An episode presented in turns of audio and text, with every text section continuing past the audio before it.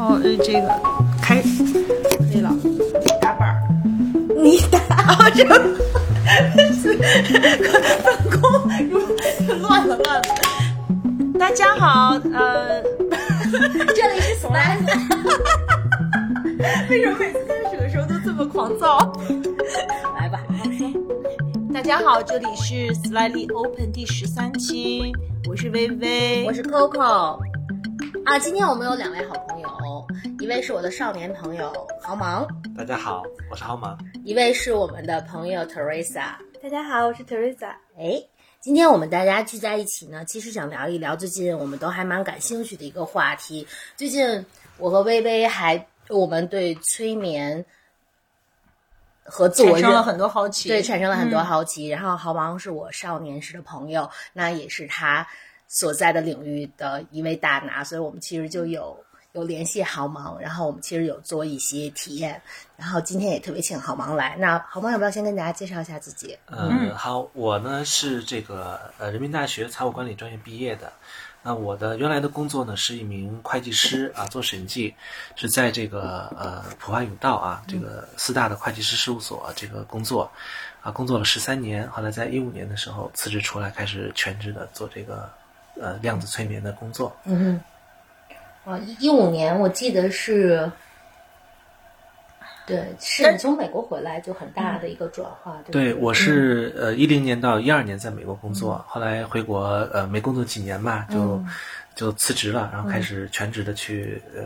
走到了另外一个领域啊，跟以前的领域完全是不一样的。那也要不要跟我们介绍一下，就现在你专注的这个领域，嗯，它是怎样的一个领域？其实呢，它是更多的是一个呃心理的心理学的范畴，或者是身心灵。那我们知道现在的这个生活的节奏很快，嗯，那大家的压力很大，其实是很多我们的情感情绪，嗯啊都没有出口，其实是需要很多的管道来去释放的。嗯那么呃，那么在物质上逐渐已经开始这个富足之后呢，可能我们对精神的需要就会更多啊，精神上的追求，所以也需要有这样的工具呢，来帮助我们去探索我们的精神的世界、啊，甚至是探索我们的灵魂，探索我们的灵性的世界啊，来帮我们在这个呃生活中获得一个更好的体验，或者在生活中找到这个真正的意义是什么。嗯我我在想问黄毛一个问题之前，突然想起一件很重要的事儿，就是这一期小柴就是。因为一些原因不能参与到我们节目录制，我们很想念他。因为有些中粉儿会想说什么情况，也没有小柴了，然后我们也没有给一个交代。对嗯，对他就是这样。最近有点因为各种原因吧，就是今天是我们四个，那希望柴可以下一次快一点归队。嗯嗯嗯。然后其实有想问好吗一个一个问题，就是就是其实从审计师对吧，对到到现在专注领域的转换，还是一个蛮大的转折。对，那么其实那个背后的推动力是什么呢？我觉得还是一个就是内心的召唤吧。嗯。就是工作了这么长时间以后呢，可能没有太多的新鲜感，嗯。而且呢，也在事业中也会有瓶颈，嗯，而且可能对你后面的这个事业的发展的方向啊，呃，领域呢都非常的熟悉，然后呢，可能觉得那个动力就没有那么足了，嗯。但是当我接触到这个呃催眠的领域，其实它是像一个大门啊，它是帮你打开了另外一扇门，嗯，让你看到了一个更精彩的、更宽广的世界。那那个时候，好像我就像一个小孩儿一样，呃进入到了一个童话世界一样，一个未知世界，觉得里面有好多很新奇的啊，很有意思的，呃，可以去探索。嗯所以我觉得这样的一股动力呢，让我去走到这里面。啊，那在这里面呢，嗯、我觉得收获最大的就是能够感受到了自己的成长，而且呢，找到了自己真正喜欢的事情。我觉得这一点是我一直以来都觉得特别的幸运。嗯那特别好。嗯，因为我跟 Teresa 都呃自己因为对这个话题很很很有兴趣，也很好奇这个催眠的体验是怎么样的，所以我们俩其实都找豪芒呃体验了一下，然后觉得这个感受特别的奇妙，特别的神奇。嗯、就像豪芒说的，就是好像打开了生命的另一扇大门。所以我们今天就是非常想分享给我们的啊、呃听者啊、这样的一个非常独特的这样的体验。那微微要不要从你开始和我们大家分享一下，说你那天跟浩芒交流的一些感受？嗯，好啊。首先说就是这是我第一次催眠，我以前其实从来没有呃做过这样的催眠。嗯，就就是为什么要去做呢？我觉得两个原因嘛，一个就是我也是一个好奇宝宝，就我对于自己没体验过的一些。呃，很就是跟自己内心非常，就是好像是一个通道，你你可以更多的去走向自己的内心嘛。就是我们的节目，其实在很多方面也是，嗯，这也是我们做节目的初衷，嗯，所以呢就很想去体验。那另外就是说，我在我自己跟我的咨询师的这个沟通的过程中，嗯，就是常常他就是说，一定让我感受我的感受。但是我们在这个咨询的过程中，很多时候我觉得我离我自己的感受特别远，我总是在一个逻辑里面去讲事情。比如说我们在呃每次的这个就是呃每次见面的时候，他就会说你最近发生了什么事儿啊？那我的叙述都是通过我的，就是我告诉他今天这个事儿，就是从事儿的角度去讲的，而不是通过感受。然后他总是说，那你尽量的就是去谈你的感受，不要去用一个就是说这个用叙述体就去讲这个事情本身。然后我突然就发现。哦，那我到底是什么感受啊？在很多的时候，我都来不及感受自己的感受，或者是我有的时候会害怕知道我是什么感受。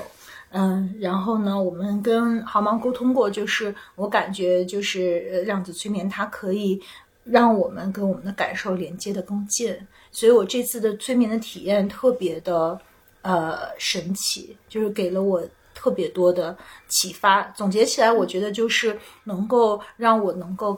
感受到我的感受吧，就是很强烈的跟自己的感受连接。第二，就是说它其实是非常的释放和疗愈的，因为，嗯，就在这个过程中，我们释放了很多我自己，释放了很多的情绪，看到了我的很多的呃悲伤，看到了很多的恐惧。那我在这个过程中都跟自己的。这个悲伤和恐惧在在一起吧？对，就其实呢，这个谈到催眠，大家可能都有一个先入为主的一个 认识，他可能觉得啊，催眠是不是我自己意识就不清醒了？是不是我就睡过去了？我就是睡一觉了？但其实这个我们在心理学，我们在这个疗愈的这个过程中所做的催眠，可能跟我们这个印象中在影视中看到的催眠还是有不一样的。我不知道你在做催眠之前，你对催眠是什么样的一个概念啊？我我可以说就没概念，就是嗯，很多人觉得催眠就是睡过去了，或者是进入到另外一个呃时空隧道里，或者就是对。但是我自己体验就是，其实那个从从始至终都是我自己。然后嗯，我其实是一个半睡半梦半醒的状态，但我并不是一个。就是无意识的状态，完全是一个知道我存在的这样的一个状态。对，就并不是一个失去了控制的状态，没有，还是一个有意识的状态。是的。就这么一说呢，很多人会觉得安全很多啊，因为其实我们一般人我们都会很害怕啊，说我们完全的失去了控制，我们不能控制自己，那可能是一个呃觉得很可怕的一种感觉，但其实并不是这样啊。不是，从头到尾我都知道自己在哪里，都知道我在做什么，然后我是一个。嗯，半半清醒的状态，只是跟着毫芒的引导语，呃，进入到另外一个啊感受的隧道里面，去看到很多东西，大概是这样的一种感觉。对，维维能不能跟我们讲的更具化一点？比如说那天都看到了什么，或者哪个，就哪个段经历对你来说是来感受特别深刻的？嗯，好呀，要不要就是 Teresa 先讲一下你为什么要去感受这个，然后我再给大家 share 一下我自己的一个就是我看到的东西吧。嗯，好，嗯，其实我最开始为什么会嗯想要做这个量子催眠，嗯，一个契机就是我在我在一七年的时候，当时遇到了一些感情的一个困惑吧。嗯，就是我遇到了一个人，然后。嗯，尽管他不是我的第一个男朋友，就是，但是我我对他的那个感觉，就是跟我以前对其他男人完全不一样。然后我会有很多的困惑在里面，而且我在跟他在一起的时候，就是我常常会有一个一种情绪，就是好像就不管他做什么，然后我都可以原谅他，然后就就是很复杂的一种，在我以前的情感经历中就完全没有过这样的体验。然后我，尤其是我对第一次见到他的时候那种那种感觉，就是我会觉得，我我当时就觉得我们俩一定有什么前世的纠葛，然后这这一部分其实也没有办法在就是心理咨询的时候去解决，然后，嗯，正在这个时候，就是嗯，我听一个朋友说到这个，嗯，量子催眠是可以看到前世的，然后我就特别感兴趣，然后当时我就。嗯，因为这样的人是很少的，就是做这个的人在北京也是很少的。嗯，我就在可能好像当时在微信上搜，然后就搜到豪芒，然后豪芒写过很多文章，然后嗯也有很多体验者的一些嗯叙述吧。后来我就我看他也是在离我不远，然后我就微信就加了他，但是当时就是我觉得为什么没有成型，就当时还是有点顾虑吧。首先我觉得。这是前世回溯的这种感觉，是一个就是特别缥缈的事情，嗯。然后，另外我觉得就是我也不认识他，然后就突然去找，就做这样的一个体验，然后可能我要跟他相处一天时间，然后还是觉得就是心里会有点儿担心，对，担心有点没底，啊，这件事情就放下了。但是就这几年，就是这个困惑其实一直还在，嗯。所以但那天就是。嗯，就是可我介绍我，然后介绍我认识豪芒之后，我一看，我就觉得我我这个名字，首先他这个名字很有特点，嗯，就就不太容易重名儿。然后后来我在通讯录里我们互找了一下，我还真的就是曾经就是在一八年的时候加过他，然后当时也嗯有这样的一个起心动念吧，然后我就觉得就是是时候了，就就是这个时候了，就是有的时候可能。有些事儿你想做没做，是因为就还差那么一点机缘，然后我就觉得，就这次就是这个机缘就是到了，就是我一定要做这个体验吧，所以就顺理成章的就，嗯，很快我就约了豪芒做了这样一个体验，然后待会儿给大家分享我这个体验中的 细节吧，就其实它解决了我这个困惑。哇，特别期待，对，特别好，而且我跟 Teresa 因为分别呃。跟豪芒有这样的一个呃感受的过程，我觉得我们也可以有一些比较，因为大家可能每一个人他遇到的困惑和就是生命的这个困境，还有我们想解决和了解的看见的东西都不太一样。对，嗯。然后嗯，就是我特别就是特别想今就跟我们的听众去去分享，因为我我觉得这个体验对我来说真的是非常的。呃，可以说 mind blowing，就是还是非常特别的，以至于最近我觉我在嗯跟所有的朋友这个沟通的时候，都非常的希望嗯跟大家去去去体验，因为我觉得就是对我来说是呃非常的呃就是开启了一个更高意识自己的那种感觉呢，我也希望我的朋友都能够呃有这样的体验，嗯。就是说，还是先说一个具体的吧。就是我自己看到了两世。那么这个第一世呢，是看到我爷爷的，其实很，我觉得很，当然豪芒可能会对这个有不同的理解。但我自己觉得是看到了我爷爷的一生，然后在这个一生里，他遇到的人生的这个呃，就是所有的起承转折，所有的呃。这个跌宕起伏，在那一刻，他他是一个那什么样的感受？那就是，但是我今天其实想给大家分享的，嗯，就是不是我爷爷的这种感受。我觉得这个部分就是让我真正的第一次跟我爷爷的心走得特别近，因为我以前，呃，我爷爷在世的时候，我没有机会跟他交流。等我非常非常希望，因跟他交流的时候，因为之前我们也有聊过家族的这一期，嗯，都已经就没有机会了。所以就是我看到了我爷爷所有的悲伤，他的快乐，他的人生，嗯，就是铺陈在我眼前。他所有的每一刻的这种感受都那么的真实，就是让我特别的心折啊。然后我觉得，就是我从来没有像现在这样去。了解过也，能够离他那么近，离他的心啊那么近，呃，那第二是我看到的，其实是一只兔子。然后我觉得这个就像一个呃预言一样，就是就是我觉得我一辈子都会记到记着这个我的看见，因为他觉得我觉得这是我一生的预言，就是我看到一只兔子，它很小的时候，嗯，它有一天就是跑出去以后被嗯一个老鹰给就是。就是差点被一老鹰吃了，然后他就受伤了，然后他但是他幸幸免于难，他逃过呃一劫，他就跑了，但他身上留下了一个深深的伤疤。然后这个兔子变得就是很恐惧外界啊、外面的世界，觉得外面世界充满了凶险，然后他就是总是躲在自己的这个呃洞里面。呃，我看到很多时候都是大雪覆盖，然后他孤独的在自己的这个洞里面，嗯、就是。挨挨着吧，等着等着春天的到来。然后春暖花开了以后，他其实也很害怕，他只敢出去找点吃的，然后就马上回来这样子。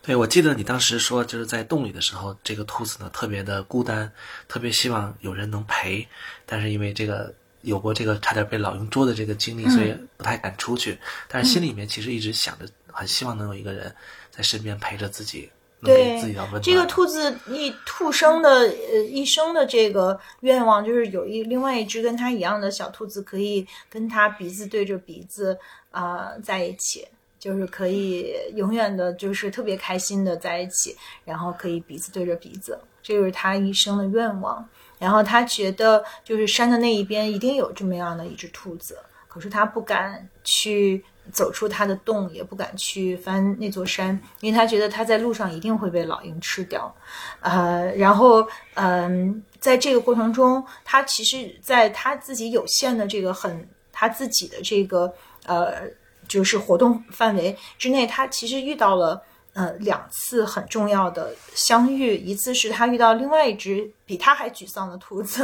然后那个兔子就特伤心，每天都以泪洗面，然后他怎么就开心，就是他怎么想让那个兔子就是 cheer her up，然后另外那只兔子也不开心，他就耗尽了自己的心力，也不能让另外一只兔子快乐起来，后来他就离开了那只兔子。好像在之前还看到过，不仅看到过兔子，还看到过刺猬，还看到过鹿啊。对鹿我忘了，但刺猬我记得是，后来他又碰到了一只刺猬，他也特别跟这个刺猬也特别好。可是呢，他每次走过去接近这个刺猬，想抱抱它的时候，就就被扎伤。然后刺猬自己也很委屈，刺猬就说：“我也不是想伤害你，但是，嗯、我这是 the way I am，就我就是这个样子的，就是嗯，所以他们俩最后也就是没有办法在一起，因为只要彼此靠近的话，就会彼此伤害。”鹿是怎么回事儿来着？就是他好像开始出到这个洞门口啊，看到这个小鹿一群一群的，就他觉得自己很孤单，就想说我要是小鹿就好了，你看我有一个集体能够能够这个和我在一起啊，就没有那么的。对他特别羡慕啊小鹿，因为小鹿都是一群一群的跳来跳去的，而他不明白自己为什么生下来就是一只孤独的兔子，也没有一个群体跟他在一起。后来有一天，这个兔子突然就吃了一个蘑菇，然后就给它加了好多法力。总之，它就小宇宙大爆发，突然就升起了无限的勇气，就翻做了那翻过了那座山。啊、然后呃就是他在山背后看到的东西，跟他想象的是非常不一样的。这个山其实是他的一直心中的一个梦想，他一直是想翻那座山，但是一直是没有勇气。对那他总他总认为就是说，其实山的那边一定会会有很好的东西，没很美的东西。其实有另外那只兔兔子在等着他。啊。但他呢，一想到我可能翻山的时候会被老鹰吃啊什么，他就不敢不敢往上走啊。嗯，然后他翻过那座山，发现其实山的背后什么都没有。其实翻的山的背后就是呃另外一座山。嗯，其实并没有那只他一直想象的那只兔子，跟他鼻子对着鼻子的那只，跟他一生会陪伴他的兔子在那里等他。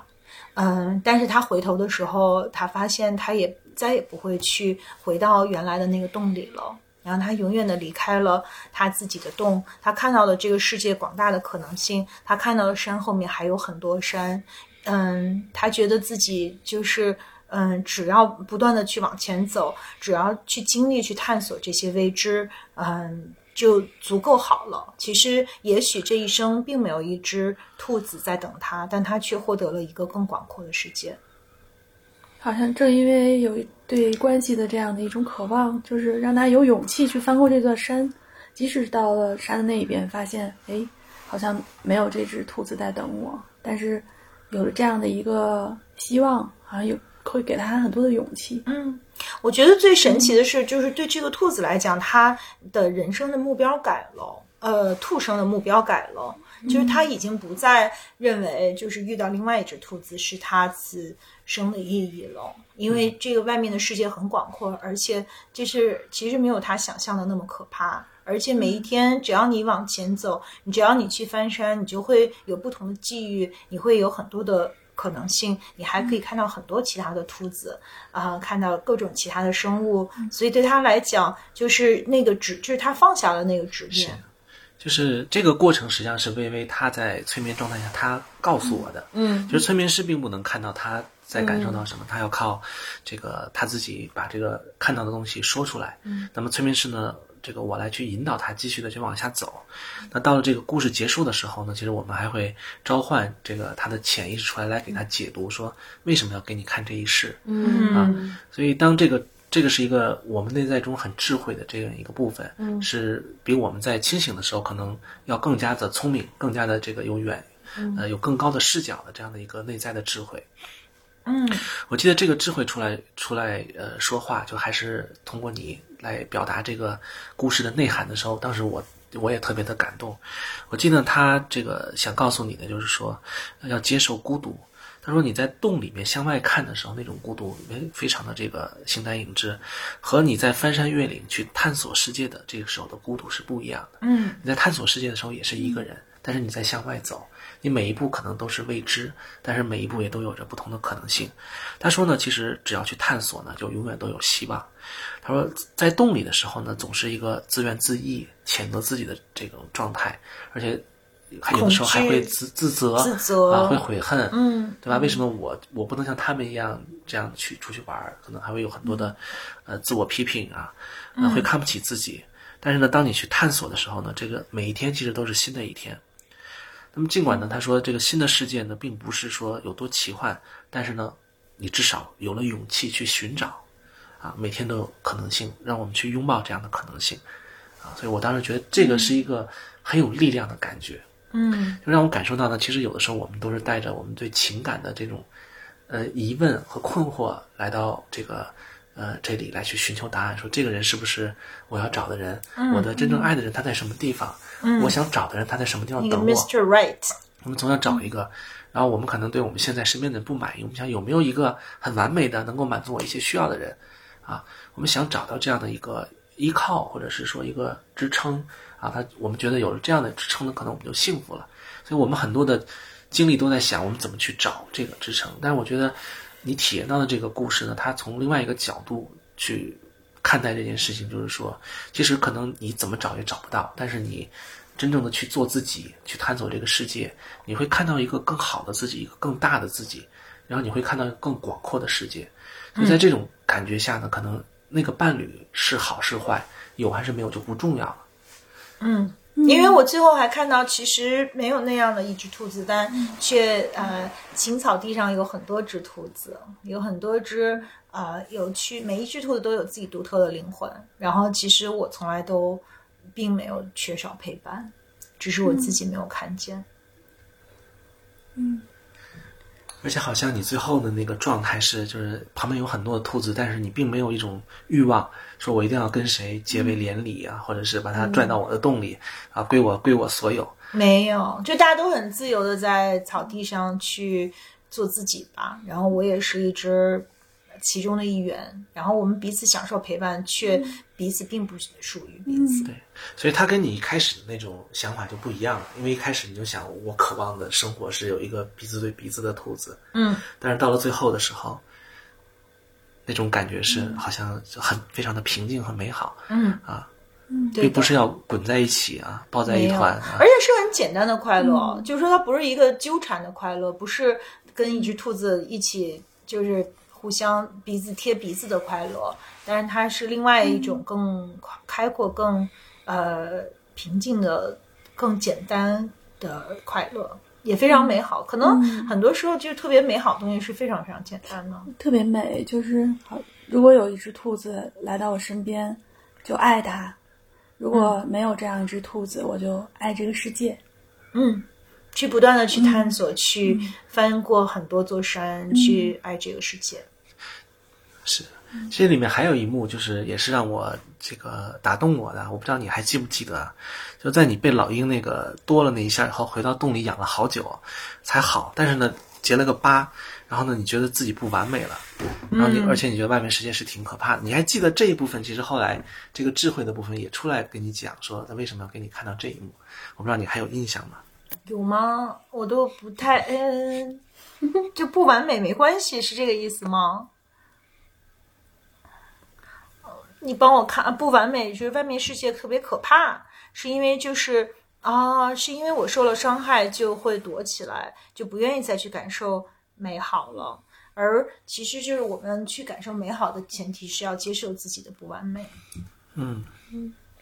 微微去之前，我其实还就反正就是觉得是就是因为呃嗯，就是微微看上去是一个特别明媚的就好女伴嘛。然后的确，我就是她也描，其实你描述过不能跟自己的感情 connect，其实我我一直不太能有共鸣，你知道吧？嗯然后所以，但是微微说她要去尝试呃跟浩芒去做催眠术，其实我是挺担心的，因为我不知道那个。呃，整个体验下来是主要是你怕我催出好多负面的感受，自己承受不了，对不对？嗯嗯但还好，对吧？嗯，特别好，就是完全没有。就是当然，他也有很多悲伤。我我就一会儿那个 Teresa 可以分享一下。反正我一直在哭，就从看我爷爷的一生就哭到肝肠寸断，然后看到这个兔子最后，但是最后是喜，就是从特别悲伤的泪水变成了喜悦的泪水，就直到最后看到这个兔子，它嗯获就是它就是它没有找到另外一只兔子，但它获得了整个世界的时候的那种呃眼泪跟前面是不一样的。是王 Coco，我不知道你现在听微微讲话，跟你之前做节目的时候听她讲话那种感觉，觉得有什么不同吗？其实真我我就我跟微微还算蛮密集能见到彼此的，就是我我特别鲜明的一个感受就是你变得很 fluffy，就是绒绒的很可爱的那种，就是他其实他有萌，就是因为他。他应该是见了你的第一天晚上，我紧张到都敢问，因为我怕你不开心，所以我就耗到第二天天明的时候问。然后我记得微微就说那个，我觉得超可爱，他就说那个嗯找一个鼻子蹭鼻子的，然后就哇哦，就是而且就是就觉得他就是感觉就生成一生出了一层软软的小绒毛那样，就是特别嗯，就是我以前就是老想找一个，嗯，就是老把我的这个亲密的呃嗯对象、亲密关系的对象想成一个毛绒玩具，就我特别想有一个毛绒玩具可以抱抱。后来我觉得经过这个催眠，我虽然没找到我的毛绒玩具，但我自己变成了一个毛绒玩具，就是特别 huggable 的那么一个存在。然后我其实当时就是催眠完了，晚上还跟我的约了我的朋友吃饭，然后我看着他就是那种，就是我。洒向人人都是爱，我特别想把我心中的那种温暖和爱，呃，其实你说什么是爱，就是那种善意，就是你觉得你，我希望我让他快乐，我就是没有任何原因，就是就是我很希望看见他快乐，我只我很希望看见他开心，而我享受，如果因为我，呃，那个下雨的夜晚，他可以，嗯，是一个美好的夜晚，那我自己就特别开心，就我变成了一个那样的状态，然后就以无比温柔的方式对待他，就是我自己以前的，我根本就我是做不到的，因为我我们之间也会有一些。呃，问题吧，就是我会觉得，就是我们都太忙了，然后能拿出彼此陪伴的时间特别短，所以我经常就是对这个事情，呃，我就觉得他原来我会觉得他的这个 prioritize 有问题，就是他觉得他的工作更重要，他就觉得很多事情更重要。可是那天我看到他的时候，我的感受完全不一样。对，我觉得可能是因为那个心变得更柔软了。嗯嗯。所以你这个心柔软之后呢，那个人在你眼中的那种感觉会变得更好、更美好。可能这个 Teresa 有这样一会儿有这样的分享。那我想插一句，就是我知道你在催眠时候是哭了很多啊，嗯，眼睛都疼的不行因了为。这这个呢，有些朋友就会问我，他们说说好忙啊，这个会不会在催眠中我会感受到很多不好的情绪啊？他说本来我还可以，我怕我催眠之后变得就更痛苦啊，嗯或者更悲伤，或者是更沉重。我觉得 Coco 可能会担心，嗯是不是这个微微会这样？嗯薇薇其实，在过程中是哭了很多啊。所以我觉得，其实我的感觉更相反，就是说我我开始也说了，就我就觉得特别的释放，特别的释放。对，我觉得我觉得也是这样，就是我们其实，在心里积压了很多，有的时候是愤怒，有的时候是悲伤啊，这种呃很压抑的感觉，在我们身体中积累时间长了以后，可能会造成我们身体上的一些疾病。呃，但是这些不好的感觉呢，我们哭出来，我们释放出来，其实并不是说让我们感觉更不好。而是当你释放出来，让它流动起来之后，让他真正的从自己这个心里放下的时候，你会感受到一种轻松，你会感受到那个原来坚如磐石的那个那个心，开始变得更加柔软。嗯，啊，是的。嗯我我的感觉就是，嗯，就是在这个催眠里面，就是你可能会经历另外一个生命的这样的一个仪式，然后这样的仪式，可能他这个生命他会有他的开心的地方，也会有他的。呃，悲伤，他的痛苦，他的创伤，然后催眠这个感觉，就是，就是你你会你经历了这样的一个过程之后，会有一种穿越感，就是对这个痛苦会有一种穿越感，就是你会得到一种，嗯，就是，就是其实我们的生命好像不是，就是为了逃去逃避痛苦、远离痛苦，而是就是放开自己去体验吧。就这是一种勇敢，就是他那个兔子讲的，就要勇敢的去探索，哪怕可能会有风雨啊，哪怕会有荆棘啊，哪怕会有坎坷，但是你在经过这个风雨之后，你会见到彩虹，对吧？你你经过坎坷之后，你会变得更有力量。嗯，对，它反而是让你感觉就不要惧怕，嗯，就是发生的一切都是为你而来的，然后发生的一切都是让你变得更好，或者是就是就是帮你去完成这一世要修的这。功课，功课，对，这样说说你的那个体验吧。嗯，对我，我这个就是是什么功课？对我也做了两段的催眠，然后，嗯，看到了两段，呃，anyway，也许是前世，但也也许是我自己编的故事。然后这，但但但是这两世它都是跟呃情感有关的。嗯，然后我现在可以分享一下我我第二个第二个故事。嗯，这个故事里面就是他解决了我之前就是的一个困惑吧，因为我在几年前就是遇到那个男生之后，就是我会觉得，就是我们俩一定是前世有什么纠葛这种感觉，因为我见到他的时候那种感觉太强烈了，就我第一次见到他的时候，就就那一天就感觉就像有了滤镜一样，那一瞬间，然后。周围就那个阳光也跟以前不一样了，然后好像有个声音，有个背景音乐就响起来了一样。然后反正我一生就从来没对其他男人有过那样的一个感觉。嗯，然后我我我这个我给跟大家分享一下我这个第二个这个这一一世的一个故事。嗯，然后最后再说我觉得我有什么体验。嗯，在这一世里面，就是我一开始就感觉到我是嗯。我是躺在一个就是河滩上，然后半泡在水里，然后我我是刚刚苏醒，然后后来感觉身上还有点疼的感觉，就好像是受伤了那种感觉，很疲惫也很疼。然后我穿了一身白颜色的呃书生的衣服，就有点像古装片里边那种书生的衣服。然后当时我就想，哎，我是不是一个男人？然后我我还我还挺聪明的，我在这个这个 催眠里，我就摸了一下自己的胸。哈哈哈哈哈！然后我发现我有胸，然后我就就知道我是个女人，我是女扮男装的。然后，但是我但是这个细节也没有告诉我，没有说对。然后，然后航芒让我想我是什么人，然后我当时就想不起来我是什么人，就没有什么感觉。啊，但是我至少至少知道，就好像我要离开这条河，就是我要我要逃走，就这样一种感觉。然后我就从那个水里挣扎出来，然后旁边是一个竹林，我就顺着那个竹林往山上爬，就是我就想我一定要离开这个地方，然后就爬呀爬，爬呀爬，就是越爬越累，越爬越累，然后中间还感觉到脚疼了一下，不知道是崴了一下还是被蛇咬了一下，然后就觉得筋疲力尽，就昏倒了。然后他，然后毫毛就问我说：“那你再再睁开眼睛的时候是在什么地方？”然后我再睁开眼睛的时候，感觉。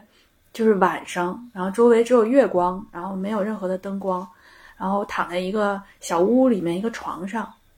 然后我就坐起来，坐起来以后看我还是穿着那身衣服，然后也没什么变化，后来我就想从屋里走出来看看，看到旁边的那个屋里有一个呃橘橘色的灯光，就是像烛光似的那种。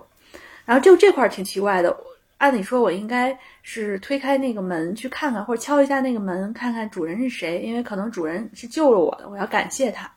但是我当时就觉得我不能从正门看，就是我一定要先去绕到屋后先看一眼，然后保证安全，先看看这屋里到底是谁。然后我就绕到了，蹑手蹑脚的绕到了这个屋的后面，然后外后面有个窗户，我就顺着窗户看，然后这个窗户里面就是做了一个书生，啊，这个书生，嗯，他是就是一个侧脸冲着我，然后拿了本书，他在烛光下在看书，然后我当时的感觉就是觉得这书生长得特别好看，特别特别好看，然后他就是我喜欢的那个男人的样子。就是眉目就特别清秀，然后特别白。后来在梦里，我我我就在这个梦里，我就感觉我好像就是我我一眼看到他，我就特别喜欢，然后就好像看呆了，我就在那个门口看了好长时间。后来，然后可能有一点声响，我可能碰到了一个什么啊，他就抬头看了一眼，然后我就赶紧跑了。然后跑了以后，我并没有离开这个院儿，然后回到我那个床上就继续睡觉。然后第二天就早上起来了。嗯，后，然然后后面就是，嗯，后面让我快进吧，还是后后面让我看到发生了什么，然后好像发生的就是，嗯，就是我挺喜欢这个书生的，嗯，然后我就想留下来，然后在他身边，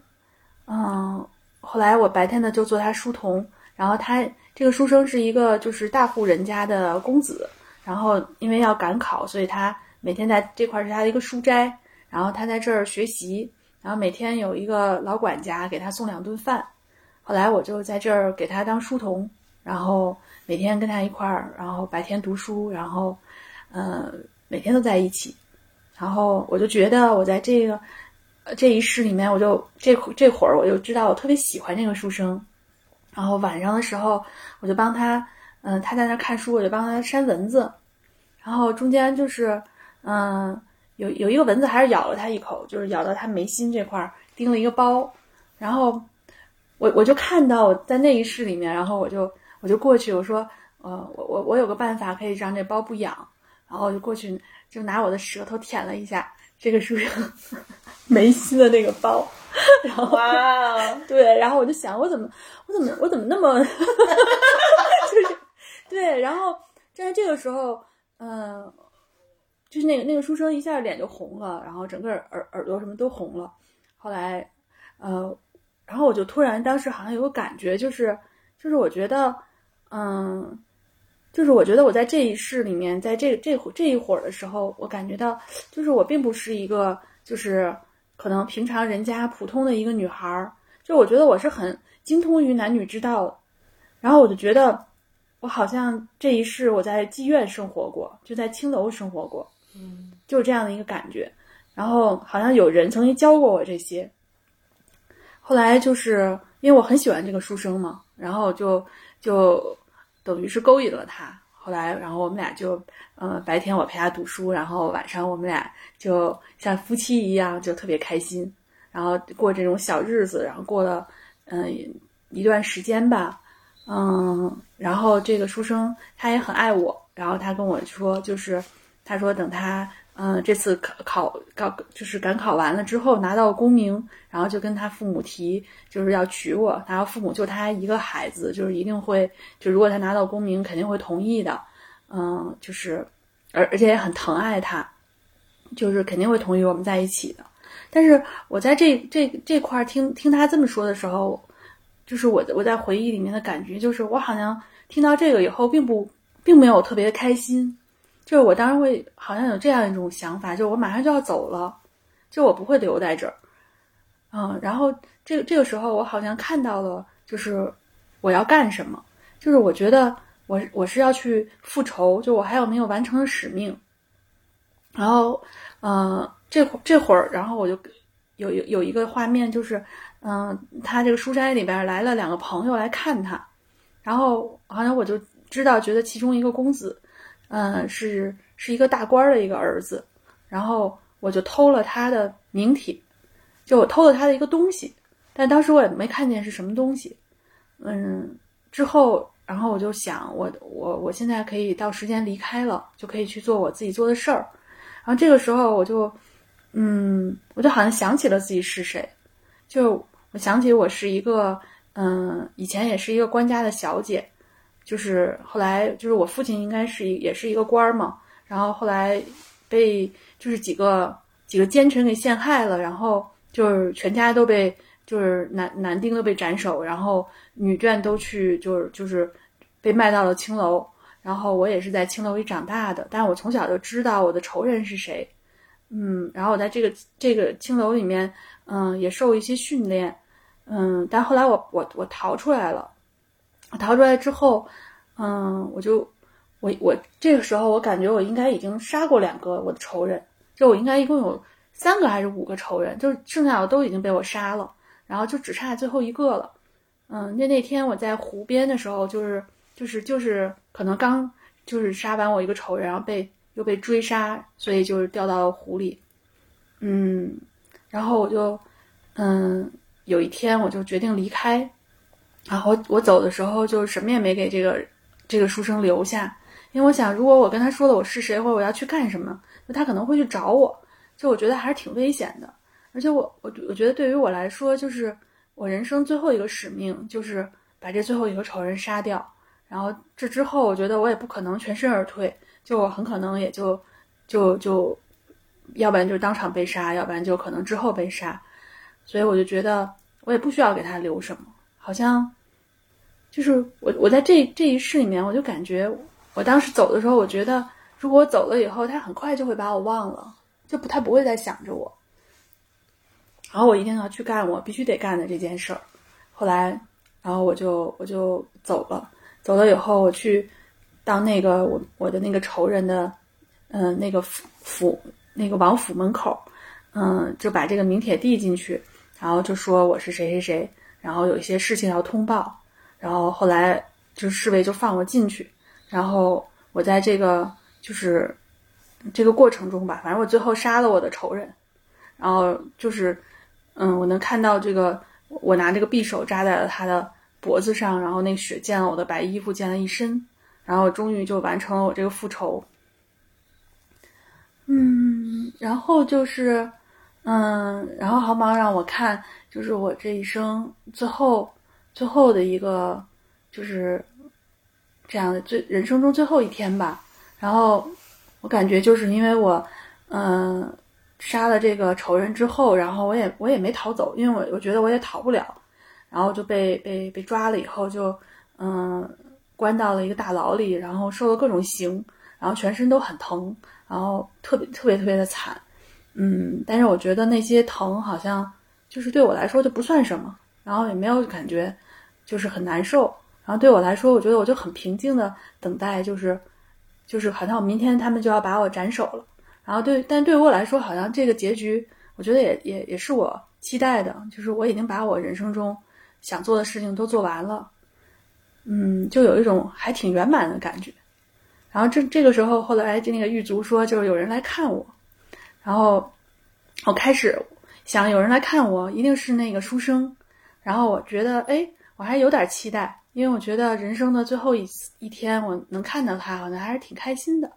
可是我发现来的人不是那个书生，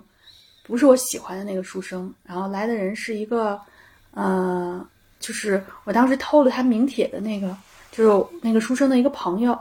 嗯，然后我想可能他来这儿是对我兴师问罪的，因为我还是冒了他的名干了这件就刺杀的事情，然后他可能会就很生气，然后但是他来到来到我面前以后什么也没说，他就掏了一封信给我，然后打开这封信一看，然后是这个书生是我喜欢那个书生写给我的，他说，嗯，就是我走了之后。他也不知道我去哪儿了，然后就一直找我，一直找我也找不到，然后特别希望能再见到我，然后知道我到底就是生死是生还是死，然后到底去哪儿了，到底为什么要走？嗯，后来我就看了这封信以后，我就跟那个人说：“我说你给他带个话儿吧，就我不可能跟他相守在一起，就是让他忘了我吧，明天我就死了。”然后。后来这个，然后我我我不知道这在梦在这个这个这个里面到底是我编的还是就是真的我前世的回忆，但是我我我真的就是这块让我特别惊奇的是，这个人说这个人跟我说，就是这句话我记得特别清楚，他说这个画我带不了。等你明天到了下面，自己跟他说吧。嗯，然后我当时就就觉得特别，就心都揪在一块儿了，因为我觉得这怎么可能呢？就是我走的时候他还好端端一大活人，就是又没有人刺杀他，他怎么会死呢？嗯，然后我就就问他怎么回事儿。后来那个人就说说走了以后，就是他就病了，然后病了以后，但是他还每天都出去找你，然后就病上加病上加病，然后后来就一就也没治好，因为一直找不到你，他还挺难过的。然后就是已经就是生病去世了，就一场疾病嘛，已经去世了。后来我听到这以后，就是当时就觉得，就是心里特别的疼，就是我感觉那一世就是我从来没有感受过心疼，就我感受更多是身体疼，就我常常就是遍体鳞伤，但我从来不觉得疼。但那一世就是就在那一刻，我就感觉又心里变疼的，就是就像被人揪着那种感觉。揪心的那种疼，然后我就觉得疼的我都受不了，就一定要去去攥住自己的心的这个位置。然后就是后来，然后就就那个人就走了。然后，嗯，第二天的时候，然后我就被押到刑场。然后最后一刻的时候，就是我在那一世的最后一刻的时候，我就看着天空。然后我觉得，我一直觉得我这一生干的一件。最伟大的事情，或者说我这一生的一个使命，就是去把我的仇手刃我的仇人，对，然后而且我也做到了，然后我就觉得我在人生最后一刻，我一定会想的是两个字儿，就是快意，就我终于快快意的把我的仇人全都看，把他们全都给杀了。然后，但是我其实，在人生的最后一刻，我抬头看天的时候，我是想，我幸亏，然后还跟书生做过几天夫妻，然后还有人爱过我。然后我还感受过那种躺在爱人的怀里入睡和醒来的那种感觉，然后我觉得我这一生如果没有这个书生给我的这个爱的话，我就觉得真的是没有什么可以在最后一刻去怀念的。然后就这个时候，就是我我可能就死了，我就感觉到就是我的灵魂就飞上了天。嗯，然后还有就是嗯。好王，你你你后来又怎么指引我来着？对，我觉得这个你刚才这个故事实际上是很很浪漫的，就很很辗转悱恻的这样的一个一个感觉。呃，我觉得我印象最深的就是你在死死的时候，你你说了一句话，你说我竟然在死的时候想到的不是这个我怎么去手刃我的仇人那种快意，我回忆的是我曾经在这个书生的这个怀抱里啊，我觉得这个是很，就是你觉得这个是很值得的。嗯，对。然后我那一瞬间还有一个感觉，就是有有一点遗憾，就是就是我真的是在，就人生中的那那一世，真的是在人生中的最后一个瞬间，然后我才觉得爱是比恨有价值的。嗯，因为我一直觉得，就是我人生中最有价值的就是我我报仇，然后手刃仇人，然后为天下人还一个公道。然后，但是我到死的那一刻，只有到死的那一刻，我觉得我人生中最有价值的是那个书生和我的爱情。然后我我我当时就就就就是那种，就是我我怎么到最后一刻才就是有这样的一个醒悟呢？对，而且呢，后来这个我不知道你潜意识跟你说的话你还记得多少啊？因为嗯，很多时候这个催眠起来以后呢，这个潜意识讲的这个话呢，智慧呢，就我们记得不清楚，所以要有会有这个录音给到你，但可能因为时间不长，你可能没有再去听，是吧？我记得，但是当然你当时说出来呢，你说的是这个。呃，就是对于你恨的这个人，其实总会有报应的，是吧？就是对对，因为毫芒后来就是他会指引我说，那就是你你的潜意识或者你你是你是灵魂里边那个智慧的自我引领你去看这样的一世，你觉得他想告诉你什么？对，他说这个，但是。对于这个恨你的人呢，就是这个你恨的这个人呢，其实他们会有他们的报应，只是说不一定是你杀死的，或者是在你活的时候你看到他们是被被这个处决。但是对于你爱的人来讲呢，或者对于爱你的人来讲呢，你就是他的全部。就像其实那一世，你是那个书生的全部，你一走，你不告而别，他就死了。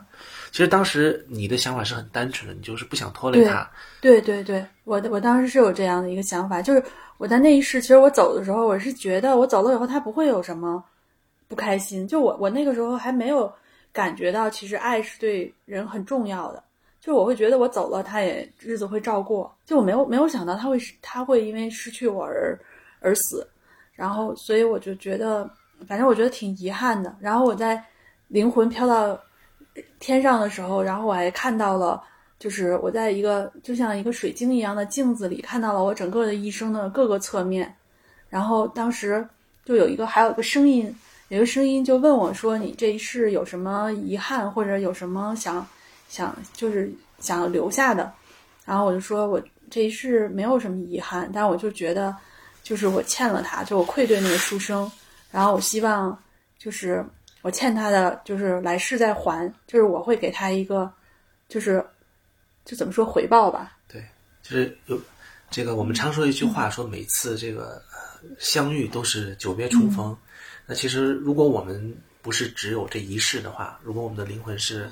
有很多很多体验的话，那么如果你在你的生活中看到某些人有这种一见如故啊、一见钟情，或者一种莫名的这种很亲切的感觉的时候，可能真的是啊，我们不仅仅是在我们相遇相遇的这一刻才认识，而是在之前就有过共同的经历，所以这是一个很值得珍惜的。就是就是有的时候人们会问他说：“我为什么要体验这么恨的一世？为什么我要经历这么样这样的一个不幸？”但其实这个恨的背后，它是让你去体会到那个爱，让你体会到其实这个爱虽然很短暂，但是可能是你的，嗯，对你来讲是很重要的。而其实你的生命每一个生命，其实每一刻都有这个选择，可以去选择恨，但是也可以去去选择爱。嗯。所以当时那个潜意识那个智慧出来呢，就就就讲，他说，呃。生命的尽头，你想到一定是爱，就哪怕你那一生对一直都在为另一件事情去努力啊，哪怕我一生那一生一一世一直做的一件事就是去恨，然后而且我那一世觉得没有什么比比恨更重要，就我是靠恨活下来，是靠恨成功，是靠恨来穿穿起我的一生，但是在生命最后一刻，我会我真的觉得就是其实那些坏人就好像我那一刻有一觉悟，就那些坏人我不杀他，他们也不会有什么好下场。但是我觉得我辜负了我的我的爱人，就是我辜负了一份特别纯真的爱吧。对，就是他其实这个这个前世里面还是想让我们去放下我们的恨，不管这恨有多么的强烈，不管这个恨有多么的有道理啊，他是那个他们家族中活下来的可能能为家族去报仇的人啊。但是呢，他如果去放下了这个恨呢，他可以去享受他的这个爱，享受这个生活。所以他最后也说呢，其实做个普通人就很好。对，然后我当时就是我说，如果再有来世的话，我想跟自己说，就是其实能做个普通人是最幸运的，就是能普普通通的过一生，然后就是就是长大、生老病死，然后有个爱人然后陪伴自己，就是最幸福的。就是其实你这一生不需要。做什么轰轰烈烈的事情，不需要有什么责任是你一定要完成的，你只要把自己的这一生过好就可以。所以你今生又遇到这个这个这个男孩儿，你觉得你对他是一种什么样的感觉？跟你在前世中看到的有什么联联系？我我我后来想了想，我觉得我觉得可能就是就是这个这个我在看到的前世里面这个书生，然后就是这个男孩儿，就是。因为我我除了第一眼看到他，我就特别的，就是一一眼就爱上他，就后就那种感觉，就像我我一直在等他那种感觉，而且我我当时就觉得，就我们俩的关系在那那大概有有两两两三年的时间吧，然后我们几乎没有吵过架，就是我会觉得，就不管他做什么，我都能包容他；不管他做什么，我都能原谅他。然后，就甚至我们俩刚刚认识的那两天。然后我每天早上都会四点钟就醒了，然后醒了以后就是我会坐在沙发上，然后就想在想象中跟他聊天儿，就我真的能跟他聊，就是好像就是他问我，呃，你最近过得怎么样啊？吃什么喝什么？就我能自己在幻想中跟他聊一个小时，就就特别神奇，就好像就是我们俩都感觉不是第一天认识，所以我觉得可能就就是，所以我当时就会有个特别强烈的执念，我觉得。嗯，就是我我我想去寻求一下，是不是前世的时候我们俩有什么纠葛？但是在当时有这个起心动念的时候，其实我觉得这是一个很荒谬的想法，就是我无论如何也不可能看到。嗯，但是可能就因为有这么个起心动念吧，就认认识了豪芒。对我呃，我记得你当时在这个前世里说，其实你对这个这个男人这个书生并没有那么的爱嗯啊，所以这一世好像你们后来也是走到了一个，就是嗯也也是嗯也是结束了，并没有走到一个所谓婚姻的这样的状态里。对，所以就是其实这个缘分它都是有长有短的，它是有它的一定的这个嗯，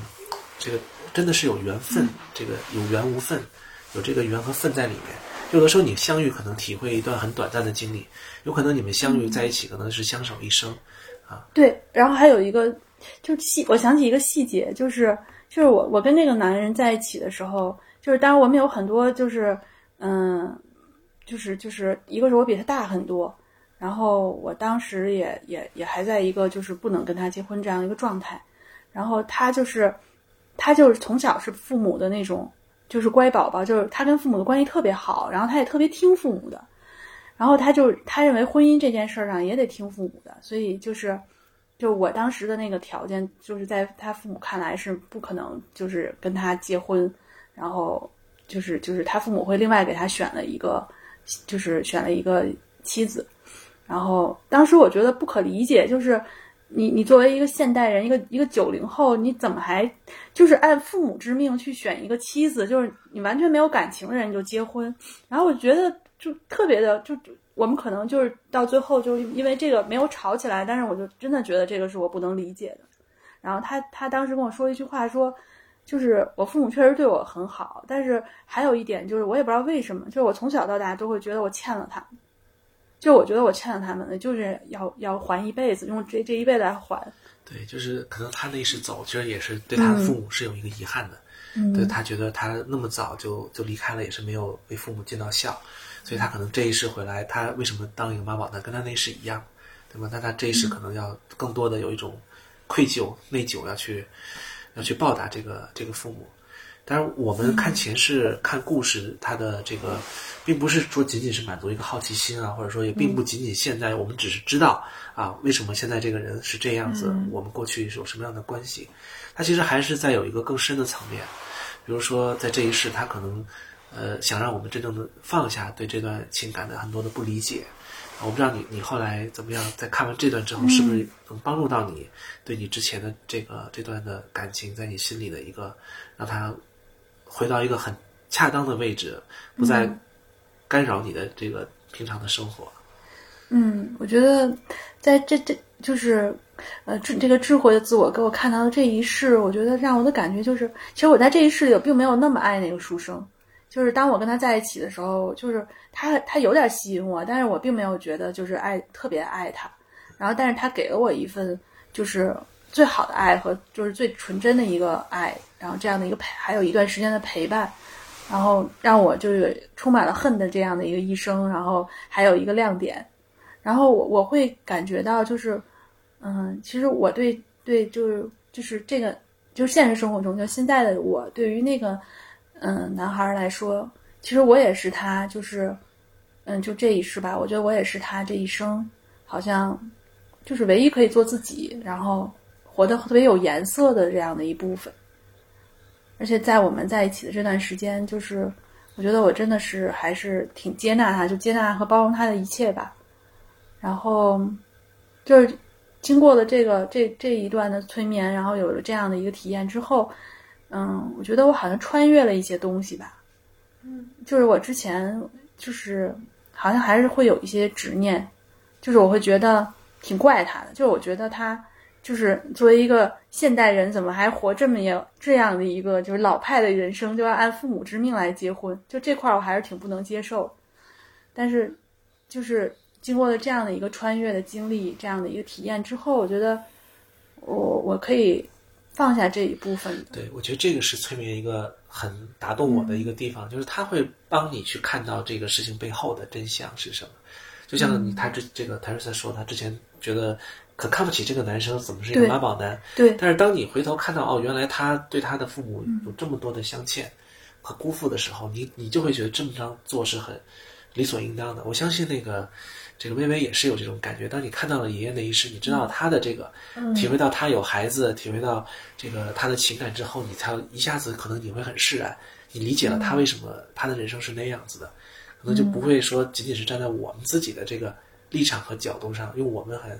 很片面的这个一样的一个视角来去判断对方，去评评判对方。嗯我觉得很多时候我们评判对方是因为我们不了解他的感受，不了解不了解他的生命的困境，对不了解他的恐惧，他的这个受限。真的是这样你看到了这个以后，就有一种，我觉得那种博爱，就是你你迸迸发那种，就是那种同情，那种。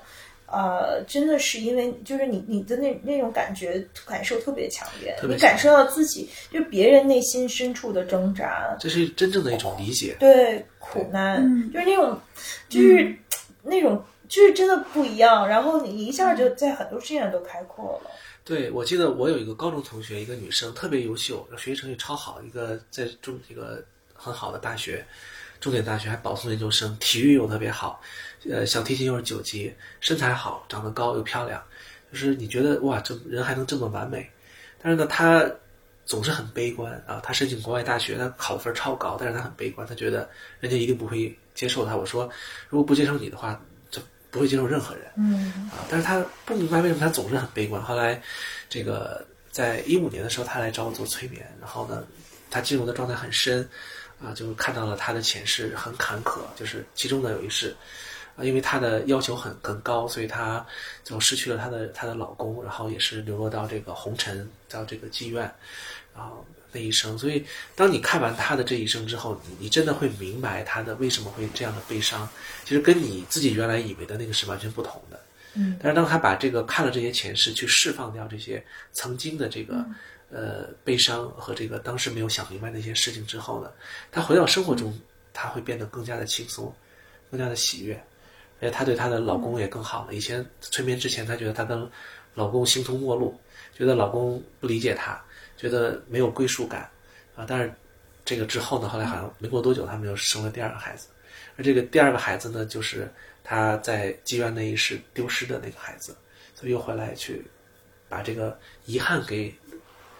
给这个弥补了。我记得当时特雷森，你在那个死之后，在我们在一个所谓灵魂在出生前死之后所在的地方，我们管它叫这个呃灵界啊，给它起了个名字。那在那个地方呢，他听到有声音说，就说你看看这一世啊，刚才你看的这一世有什么遗憾？如果你有什么遗憾，你还要再去体验，你可以再下去。嗯啊那其实我们所有过去的这个未了的遗憾，其实我们都是可以在未来去重新去体验的，重新去弥补的。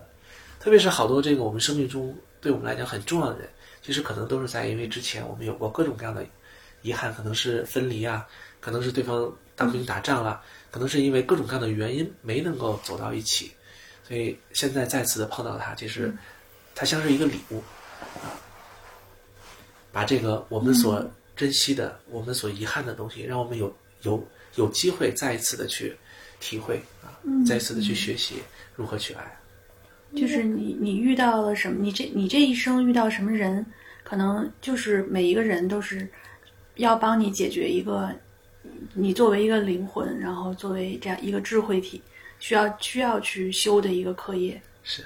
，Coco 那个，因为你没有被完整的这种催眠过，你听他们两个讲完，你觉得有什么感受啊？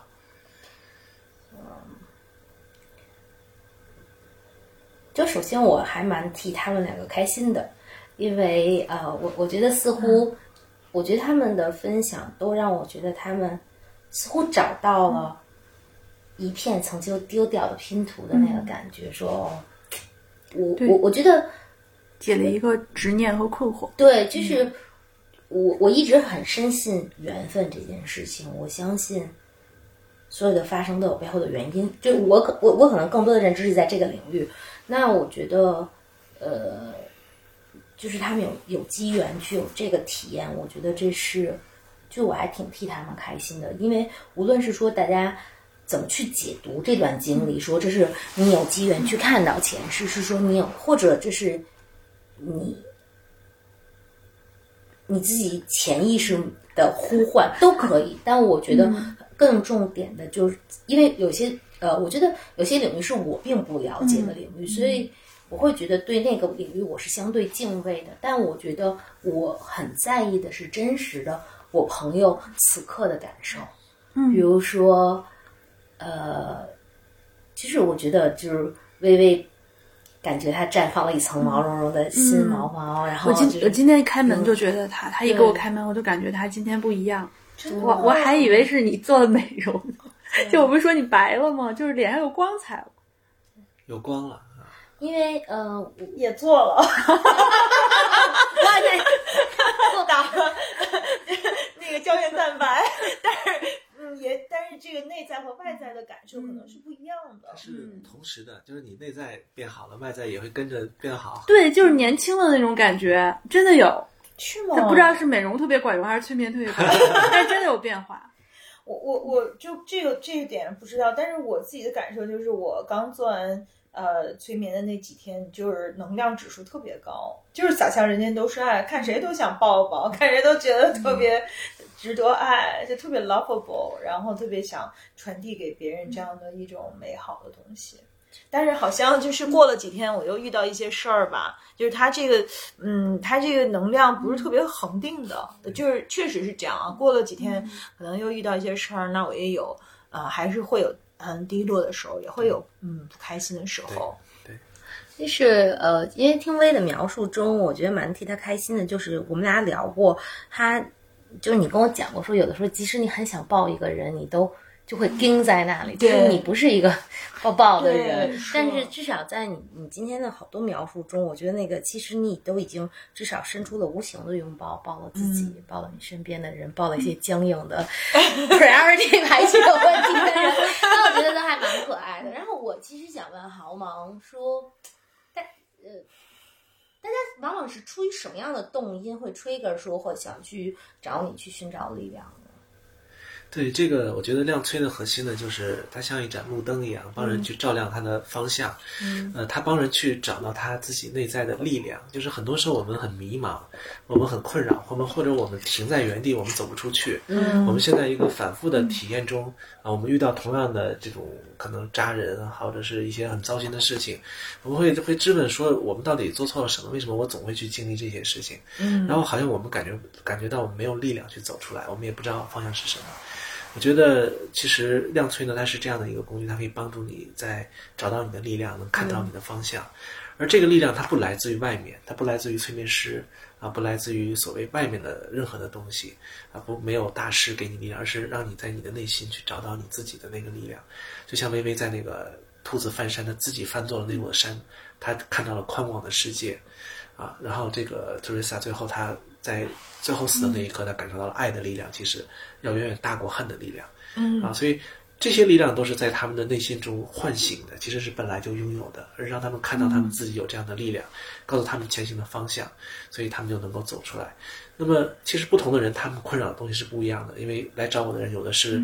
在尤特别是在前期啊，很多都是你认识的朋友啊，以前的同事啊，或者是做过催眠中他们的朋友再过来。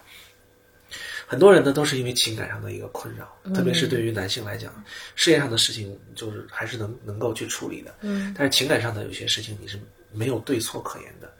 啊，那么而且事实事实都很复杂。啊，你是走是留啊，是进是退，是舍还是怎么样，其实都是很都很艰难的，其实。没有一个呃非黑即白的这样一个选项。所以呢，那人们就想，那我到底内心中最渴望的是什么？什么对我来讲是最重要的？嗯，所以当他催眠之后，他会发现，其实可能跟他想的都不一样。就像我们以前看风景，我们在山脚下看，这个树是树，花是花。可是当你走到这个山顶的时候，再看的时候，你看到的不是一棵树，你看到是整整个一片树林。任何一棵树那种突刺啊，那种很刺的那种东西，你都看不到了，因为你的视角不一样了，你站在更高的层面，你认识的自己也不一样了。所以这个问题的选项一下子就是解决的方案就很多起来了。以前你很在意的一些东西，你可能就对你来讲你没有那么的在意了，啊，所以这样的话，他的就一下就变得更宽广了。那有的人来找我呢，是因为他面对事业上的选择，他不知道他该要不要出来去尝试一个新的新的工作。新的工作有挑战，有有未知，有不确定性，啊，那还有的人他来做催眠的是，他觉得呃就是很迷茫，因为可能。某些事情啊，啊，这个让他自己觉得很迷茫，他想找到一个指引啊。所以，其实催眠我觉得是一个工具，量子催眠，但它呢其实是告诉我们，其实一直呢都是在可能在我们的内心啊，在我们所看不到的地方，其实都有有这样一股力量，爱的力量，它来保护着你，指引指引着你，啊，他希望能够去让你去体验，去活出你的精彩，啊，体验到你自己更更多的可能性，啊，他希望看到你成长，所以，呃，什么样的人来适合催眠呢？我一般会说，就是如果你想改变自己，啊，你有勇气来面对自己，啊，甚至你可能你不愿意看到的地方，啊，那这样的人呢，其实是适合来催眠的，因为我们只有把光照到这个这个黑暗的地方，我们才能够真正的去啊走出来，啊，我们才能真正的去呃这个呃变得更加的轻盈，变得更有的力量，啊，有更多的转化。有哪些领域是催眠帮不到的？其实就是呃有一类求财，就是 这个这个这个这个求财的这个其实很有意思，就有人确实是想解决金金钱的问题啊，但是我们知道金钱的问题其实背后呢，它依然还是一个意识层面的问题。嗯就是呃，这个如果我们聊的话，可能可能可以聊聊很长很长的时间啊。呃，但是呢，你要想解决金钱呢，一定是先从解决你内心的一些嗯呃，比如说你不能有恨啊，啊，你你要要有要有足够的行动力啊，嗯，你要你要愿意去去去做呀，你不能说坐在家里等着钱掉下来，啊，就是有很多很多的层面，当然你看到其实，呃，要让自己的内在丰盛起来，要让自己的精神世界丰富起来，啊，要敢于去行动，敢于去做自己喜欢的事情，这样钱是随之而来的。嗯，我我之前跟豪芒和微微和 s o r i s a 其实我们有还有柴，我们其实有体验过一次 workshop 的 format 的这种，这也是其实是可以就是相，其实最好是相近的朋友，对不对？还是说无所谓？集体催眠呢，就是说，呃，没有限制，就是说都可以来。嗯。但是呢，我觉得要来呢，一个呢，就是说，还是要要准备好，要打开，因为没有人能催眠你，除非你自己愿意被催眠。我觉得这是一个很重要的一条，因为有的人他会觉得，哎，你你厉害，你催眠我啊，你试试看。其实这个没有任何意义的。就是你不能有很多的抗拒质疑和抗拒。对对你如果质疑和抗拒挑战，呢那那其实就是那就催不进去。就是你要你要放开自己，要放开自己，要对，打就开自己。就去体验。就是其实我我我开始体验的时候，我也就是就是不是特别接受说这是我的前世，但是我就把是那一版呢？对我，我其实就是把自己放开，然后看到能、看看自己能看到什么，但但是我没有太想这是我的前世啊，然后就特别去想这些。对，就是还有一个就是什么人不太适合催呢？就是说，呃，有一类人呢，他觉得自己很可怜，觉得我总是受害，我总是被欺负，我总是，呃，这个受委屈，总是别人对我不好，我很我很痛苦，啊，说那个老师你能不能帮帮我？但是你会发现呢，呃，他们的心态是什么样？他们其实并不想改变，他们只是在寻求帮助，就他们只是想换来同情和关注，他们其实内在并没有想去转变自己。他们没有那个动力，因为他认为我的不好都是别人造成的。嗯啊，我我我不像薇薇和 Teresa 有那个 one on one 的催眠，其实我是体验了 workshop 版本啊、然后沙龙啊，沙龙对沙龙版本。然后我其实就也想简短分享一下，就是因为我觉得就。因为感觉你那个特荡气回肠，然后我我我不知道，就是我那晚的是不是很 typical？因为我觉得我那个就真的就充满幸福感，就是大概是说，呃，是一个也少年，就很像很像许仙，就是叶童演的许仙的那种少年，然后现在也还挺像。啊，是吧？真的好。然后就是因为毫毛还让我让我们看职业嘛，然后我是看不清的，我就记得我是打开那个窗写写字不知道职业，但我记得特别清楚，就是大家一起吃饭的时候，我当时觉得叫都叫的叫爷娘，就是我跟爸爸妈妈一起吃饭特别开心，然后娶的也是青梅竹马，然后就就超开心，我就是就第一我我是觉得就是。就是这种特嗨的这种会很多嘛？因为我看你之前的一些 case，什么一般来说大家都还蛮荡气回肠，生生离死别啊，对，他这个呢，我觉得这个量子催眠呢，它无论是沙龙啊，还是一对一啊，因为这个每个人都会找到他属于他自己的体验，嗯所以有的人他会希望说，老师那个你会给我什么体验？我说不是我给你的，是你自己给你自己的，嗯。就是每个人都会对自己的这个体验去负责任，他会这个这个这个智慧，这个潜意识，他会给到你适合你当下最需要的一个一种感觉，所以你当时的那个很很幸福的，其实很有力量，你找到那个力量，找到做事情一定会成功的这种，呃，这种能量，这种感受，其实是在当下那个时间点，对你来讲可能是最有帮助的。嗯。我我觉得那一个晚上我自己的呃，针对自己 part 的 take away 有几点。第一，就是因为我们也是两 part，就我还蛮开心，因为我之前不知道好毛说的是那个什么，就是就是那个前世的自己，然后我 我说。然后好毛还在让我们形容，我说，呃，人间富贵花呀。后来我知道说，哎，那在讲自己就倍儿高兴。即使好像是一株绣球和一株牡丹在一起，超级漂亮。然后心里就是真的在想说，哦，这是人间富贵花。然后另外就是的确觉得，嗯。我其实，但是有一个挺好玩的，是跟咱们那个家族有关系的。因为其实好王们那一世，我有有没有过特别开心的一个场景？我就记得是说，也不知道是镇上的人还是什么人，大家就一起在扫街道。因为说那一天是给我的家族家勋，但其实这家勋也跟我没大关系，因为我觉得隐约是觉得是爸爸妈妈的事儿，然后就是那种。好像是钱塘江水滚啊滚，然后围堤都是垂柳，然后自己觉得好幸福、好开心，就是觉得隐约有责任，但自己也并没有担什么责任。然后最后记得说去讲说这一世，其实我也不应该挺长的，但我到现在也只记得说，呃，那个核心的一句话叫做“赐你一世，赐你一世勇气”。那我觉得还蛮好的，因为我不觉得我是一个很勇敢的人，就是。这一世，我不觉得我也是个很勇敢的人。然后我觉得，呃，也挺好的。就是我觉得我的，如果从深刻角度，我觉得远不及 Vivi Teresa 的深刻。但是我的那个感受特别开心。然后以以及就是说的那个是比较浅的嘛，是沙龙，不是一对一的，对对对，所以有好多人，我们好几个人在一起体验的。那它相对来说是比时间短一点的，对吧？对，就是我们其实需要很多很多的东西，有时候我们需要智慧，有的时候我们需要勇气，有时候我们需要力量，有时候我们需要温柔。啊，那么这个呃，所以在沙龙这样的一个呃这样的一个场合之下，你可能没有。我我不能一对一的去引导你们，所以可能很难去走到一个很深的状态。明白。因为疗愈是要在很深的状态下完成的。你说他们都哭了很多，嗯，但如果在集体的这个氛围之内，你哭其实没办法照顾到的，也不能停下来直接去照顾你，所以他可能不会去挑呃你内心最柔软、最脆弱的部分给你看，就他不会挑让你最泪奔的这一部分。我当时体验的时候，就是看到一个细节，就是我我在那儿等人。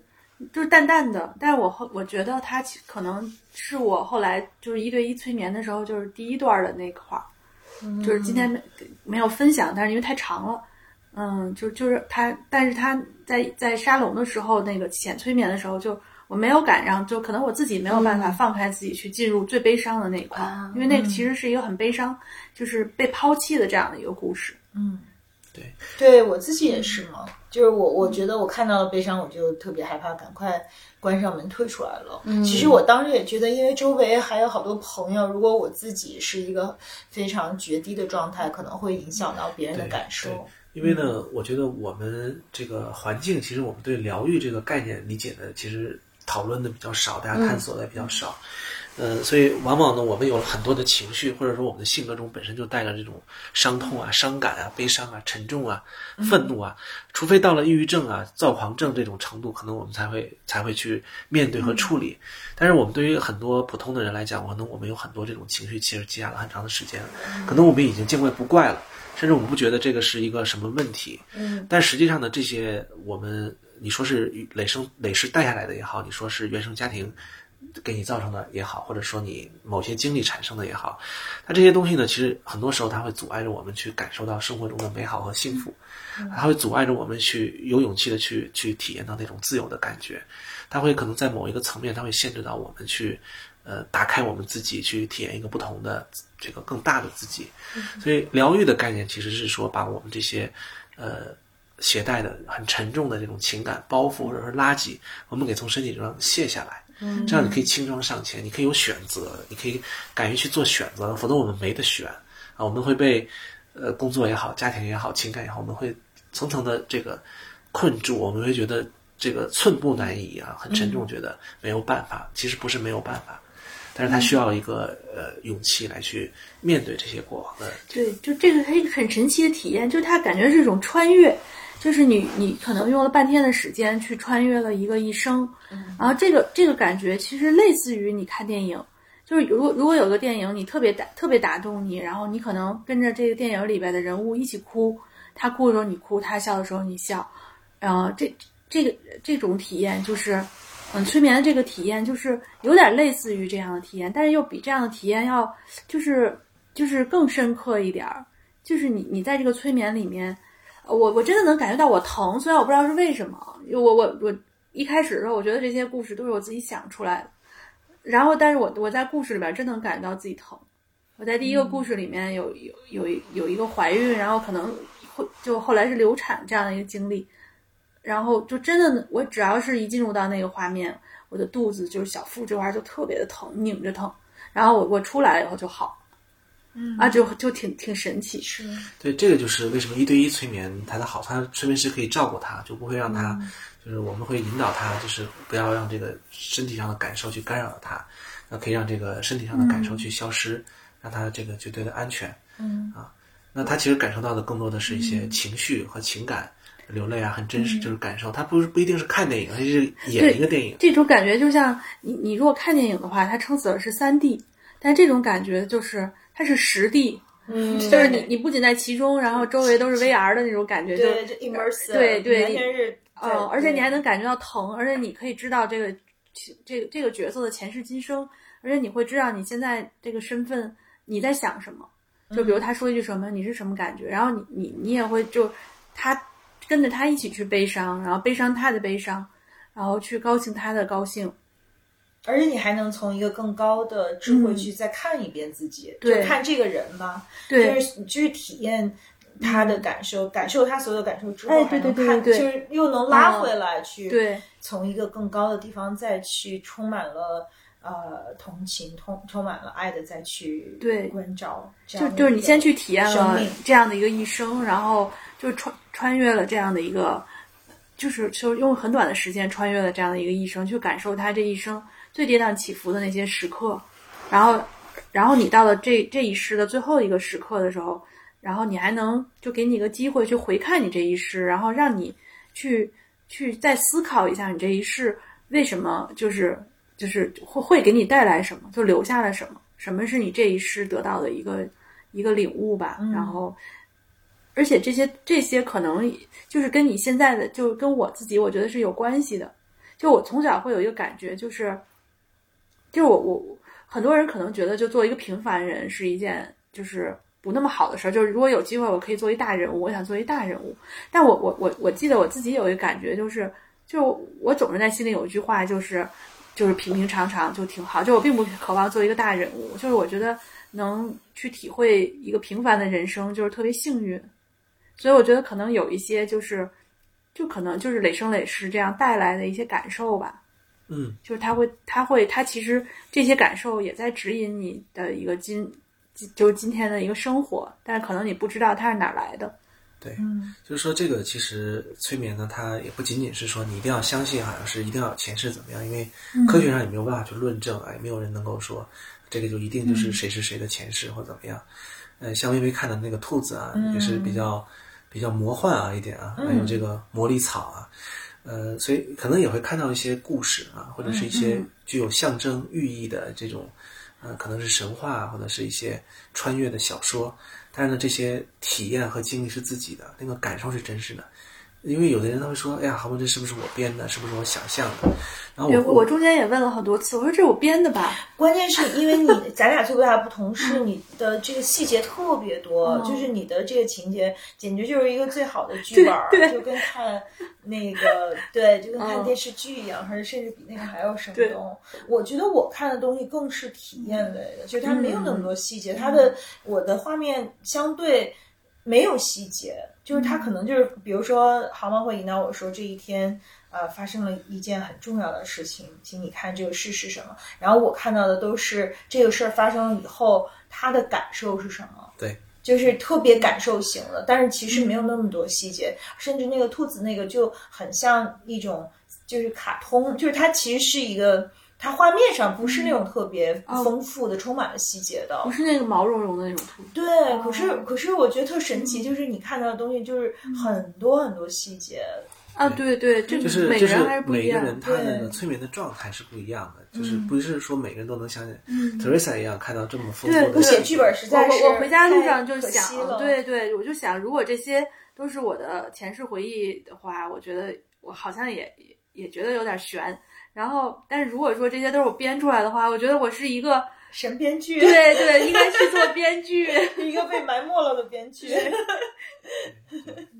我那天晚上在咱们的沙龙上还有一个体验，就是因为我们都是相近的朋友嘛，嗯所以其实我们又不是等于说大家分别沉浸在一段感受中，然后出来分享，然后我们再去探索。所以那天晚上其实，嗯，柴的分享，豪芒的解读，你的反应，然后豪芒的解读，其实对我来说，就也同样是一个，我觉得是一个嗡嗡作响、持续回荡了很多天的感受。因为我觉得我们几个都算很心走走心心脑都走的还蛮近的好朋友，但是其实，嗯，无论是通过分享的部分还是不分享的部分，但是我我照见的，其实那一晚上你们都，呃，呈现给了我我不熟悉的一面，嗯，比如说呃，对，就是平常我们会买深埋的一面，然后我就觉得我们都好熟了呀，我们而且通过这个节目，大家其实可能更彼此走对进内心很多了。对，然后因为这个，其实我还会很很很愧疚，我还去找 Vivian 讲，找 Vivian 我说啊，Vivian 其实好难过的，我怎么都没感受，我太过分了，就是嗯。但我我觉得我不知道这个是就是 workshop 中常见，就是女友们会在一起，因为其实那个给我、同样对我来说是，就是类似我的有限的浅浅催眠的感受一样，就是我会觉得我很在意的是，呃，我可触达的人生机理的丰富性，而我觉得那一晚其实我感受到很多，除了自己的垂直领域，我觉得那个沙龙的方式就是。它可以提高一个人的情商。因为你从真的真的 对不是说情商低，情商其实意思就是说感受别人感受的能力嘛。那这个能力可以在这个过程中，我觉得特别的呃有有这个矢量级的提升，因为你可以在这个过程中看到，就特别特别真实的看到别人的感受，而这些感受平常你是无论如何感受不到的，这不是你的问题，是因为大部分时候这样的感受都被我们深深的埋在心里，不会轻易拿出来。对对对，对，是是这样的，就是，呃，我我也给企业做过一些这种呃所谓团建的这样的活动啊，企业 搞这种团建，就是对啊，这个这个这是什么什么样的一个企业文化？也也是我们初中同学，啊什么世界五百强，我知道，我知道世界五百强。就是在他们的一个这个这个，在一个风景很秀美的地方呢，这这个他们的这个管理层呢在一起坐了一圈儿。那么其中的一个环节呢，我记得就让他们每个人去，呃，去轮流的去去跟一个人说话，就说你给我印象最感触最深的两个瞬间，是要赞扬的，好的，不是要批评的、评判的。所以你不知道，在那个环节中，很多人都哭了，就他们从来没有想到过，哦，原来我在别人的眼中是这个样子的，原来我曾经做过一个很无心的事情，竟然可能在别人的心里，啊，这个留下了很多的这个涟漪啊，甚至是给了他力量，给到他的这种激励，啊，在这个，因为你每个人都去说一个人，其实这个量是很大的，很多的很多的信息，所以你会从别人的眼中，你能够看到一个更更不一样的自己，而且你能会感受到很多很多的爱，有很多很多的感动。所以，当我们真的去打开我们自己的心，然后我们去用真心去换真心的时候，其实这个世界的温度和温暖远远比我们想象的要要多。可能平常我们都掩盖在这种很冰冷的外衣和这个面具之面具的下面，我们看不到自己的内心，我们也看不到彼此的内心。但是有这样的一个呃心与心的交流的话，其实我觉得每一个人都会受益。豪芒有的时候，比如帮别人催眠之后，会不会需要自己有去做那个缓释，因为也还蛮沉重。就像咨询师都有自己的咨询师一样。对，这个这个是什么呢？这个量催的核心呢，其实它是一个所谓更大的、更高的力量，就这个我们说内在智慧的，它这个力量在运作。就是对于催眠师来讲，它是一个学习的过程。就是我们的悲伤、我们的愤怒，其实很多时候都来自于一个没有力量的分离和一种孤独。啊，所以我们才会很痛苦。但是它这个过程，它不是让你去再次体会到一种那什么无力啊，或者一种呃没有力量的这种这种感觉，它会给你力量。就像我记得微微，你还记得你看到第一个画面是一个晚上在岸边看到一轮明月，然后你当时觉得是很孤单，对吧？但是呢，他当时呢，后来这个潜意识呢，他给你的那个感觉，他告诉你说，孤独的美好就是也不能去抹杀这个美好，有能力去一个人去拥抱美好，而不是去破坏它。啊，那么即便这些美好是不能分享的，因为你旁边没有人嘛，它也是宝贵的财富。所以整个催眠的过程，实际上它是在给你一个力量的过程。那你的这个力量是从哪儿来的？是在你的内在智慧里给到你自己的。是我们给我们自己的力量，只是通过呃这个催眠的过程把它给唤醒。唤醒，对。所以对我催眠师来讲呢，就是说，呃，我要不断的提升我自己，就是只有我自己很稳定，我能够。以更高的视角来看待它的话呢，我才能够跳脱出这些扎马这些剧情，而不陷入在其中啊，一很痛苦啊，更加的无力，更加的可怜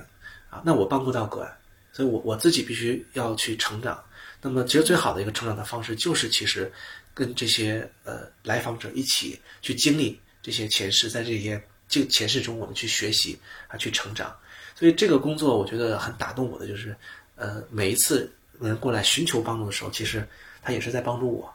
啊，也是在疗愈我，因为我们总能在彼此的身上看到共通性，啊，能获得这个更高智慧的指引，而变得更有力量，呃，所以他并不是说要我把我的东西能量给到给到对方，然后我去消化，啊，它并不是这样的一个过程。嗯，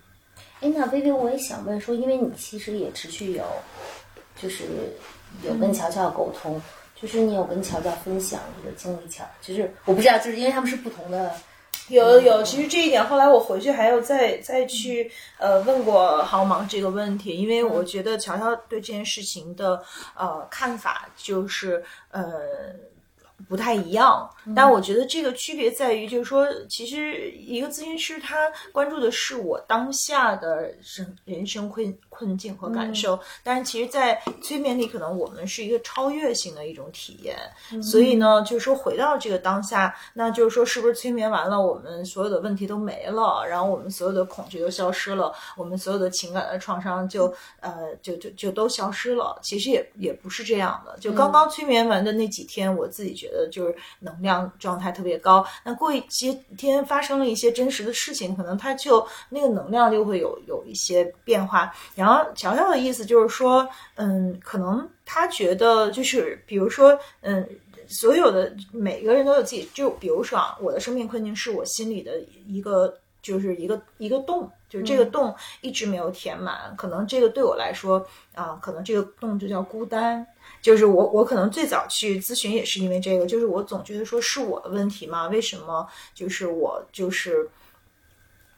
那么，看别人都不孤单呢，怎么就我老孤单呢？其实就跟那个兔子一样，就觉得小鹿们就不孤单呀，他们都是成群成队在那儿跳来跳去。为什么我生下来是一个这样的这个兔子，在一个山洞里出不来？就是我真的就 literally 在在这样的一个状态。然后我自就是我这个催眠之后，好忙就是说，他其实有一种更大的能量，更多的智慧可以去看到这个。当然，就是其实我也想问你的问题是，就我回到我的咨询师的这个啊。探讨里面，他就是说，嗯，但是就是说，其实这个呃能量它不太可能是一个恒定的状态，在于我心里其实还有很多东西是没有填满的。就这个，这个我可以分享一下，就是说这个呃，我们在催眠的时候我们会录音，录音之后呢要回去听，因为我们在一次催眠中给到的这个信息量是很大的。其实你你我们很难就说做完这个过程你就完全内化，你就完全理解了那个智慧。你就完全进入到那样的一个所谓更高的境界和状态，但其实他在那个短暂的体验中给你拉到了一个很高的一个状态和境界里面。嗯，但回过头来，它是需要我们继续去学习的。呃，所以它是需要我们去反复去听录音的。就像你第二次听录音的时候，你你又会哭啊，又会释放的。我觉得我此刻对着你，我又回到那个状态了。哎，但是我问一个更具体的，刚才说的有点抽象，就比如说啊，这个孤单我，我来我来给你讲。OK，你先回应这个部分对。这个孤单呢，如果我们去呃，因为你刚才只分享了这个第二世，你没有分享那个第一世，其实它在这个孤单有很多很多的层面，它是需要我们去体会的。它并不把孤单看作是一个坏的东西，而是他希望能你能够从不同的角度来看待它。那比如说第一个呢，就是要有能力一个人去拥抱美好。啊，所以这个能力并不是说做了一次催眠就有这个能力，而是告诉你，其实你要去发展这样的一个啊，建立这样的一个能力，啊，那那这个呢，他接着给你看到，就是在第一世小的时候放羊什么的，他说那是一生最快乐的时光，你虽然很一个人，但是很快很快乐，为什么？因为你在做你最喜欢的事情，你很简单，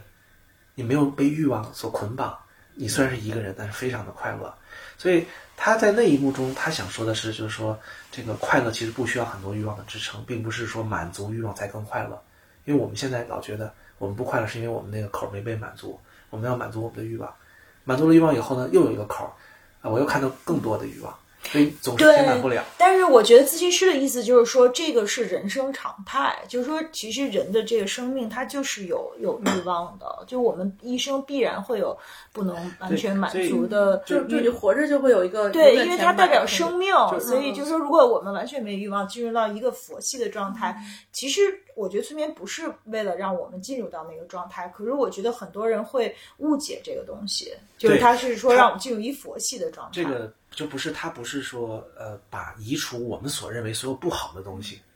就是你不要有欲望了，因为欲望都其实不不是是一个低级的智慧，其实不是要说这个，他？是想让你去认识欲望，然后呢和欲望共存。他这个其实最终的就是你不要被欲望所控制，嗯那你也你也不可能去消除这个欲望，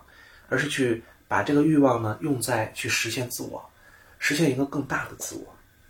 这个更大的自我，你会为这个世界做奉献，然后你会你会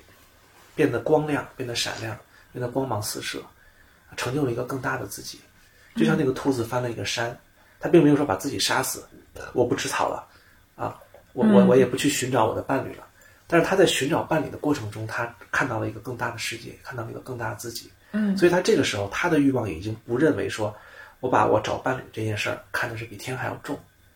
因为嗯，就是他升维了，就是他原来可能停在一个，就是我一生，我我觉得我就要有一个陪伴，但是后来他升维到，就是说，当然有一个陪伴也很好，可是还有比陪伴更大的世界、更广阔的世界、更多的可能性。就这个事儿是我们需要去反复感受和内化的。所以催眠呢，它不像是说做一个手术，做完手术好像我们就变了一个人，嗯，它还是需要我去体会的。就是这个催眠，它并不是说这个智慧，我们找到这个智慧的一个源泉，它会代替我们去走我们的路，这个路还是要我们自己去走的。比如说他在第一世关于这个孤独呢，啊，他让你，他告诉你，他说不是说一个人才孤独，那么两个人，就算两个人在一块儿没办法交流，会更孤独。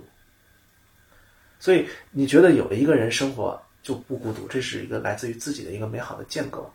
和幻想，啊，它只是一种生活的状态。但是呢，你只有心对心的交流才有滋养。所以他把这个孤独这件事情呢，他还升维了。他就不是说我们只要形式上我们要有一个人，我们就不孤独了，或者我们有了一个人我们就快乐。但是他告诉你，真正的快乐是什么？第一是简单，就像你小的时候放羊的时候唱歌跳舞，你那一辈子最快乐的时候就是那个时候。嗯那第二个呢，你所谓的不孤独是要有个心和心的交流和滋养。所以当我们认识到这个层面的时候，你就把有没有一个人能跟你天天搂在一块儿睡觉看的没那么重要了，而是你生命中有没有这样的人能够跟你去做一个心对心的交流。就像 Coco 刚才讲的，他感受到的是在那个沙龙中，他觉得感受到一种心的打开，他感受到了滋养，很明显能感受到。所以对他来讲，那一刻他不孤独。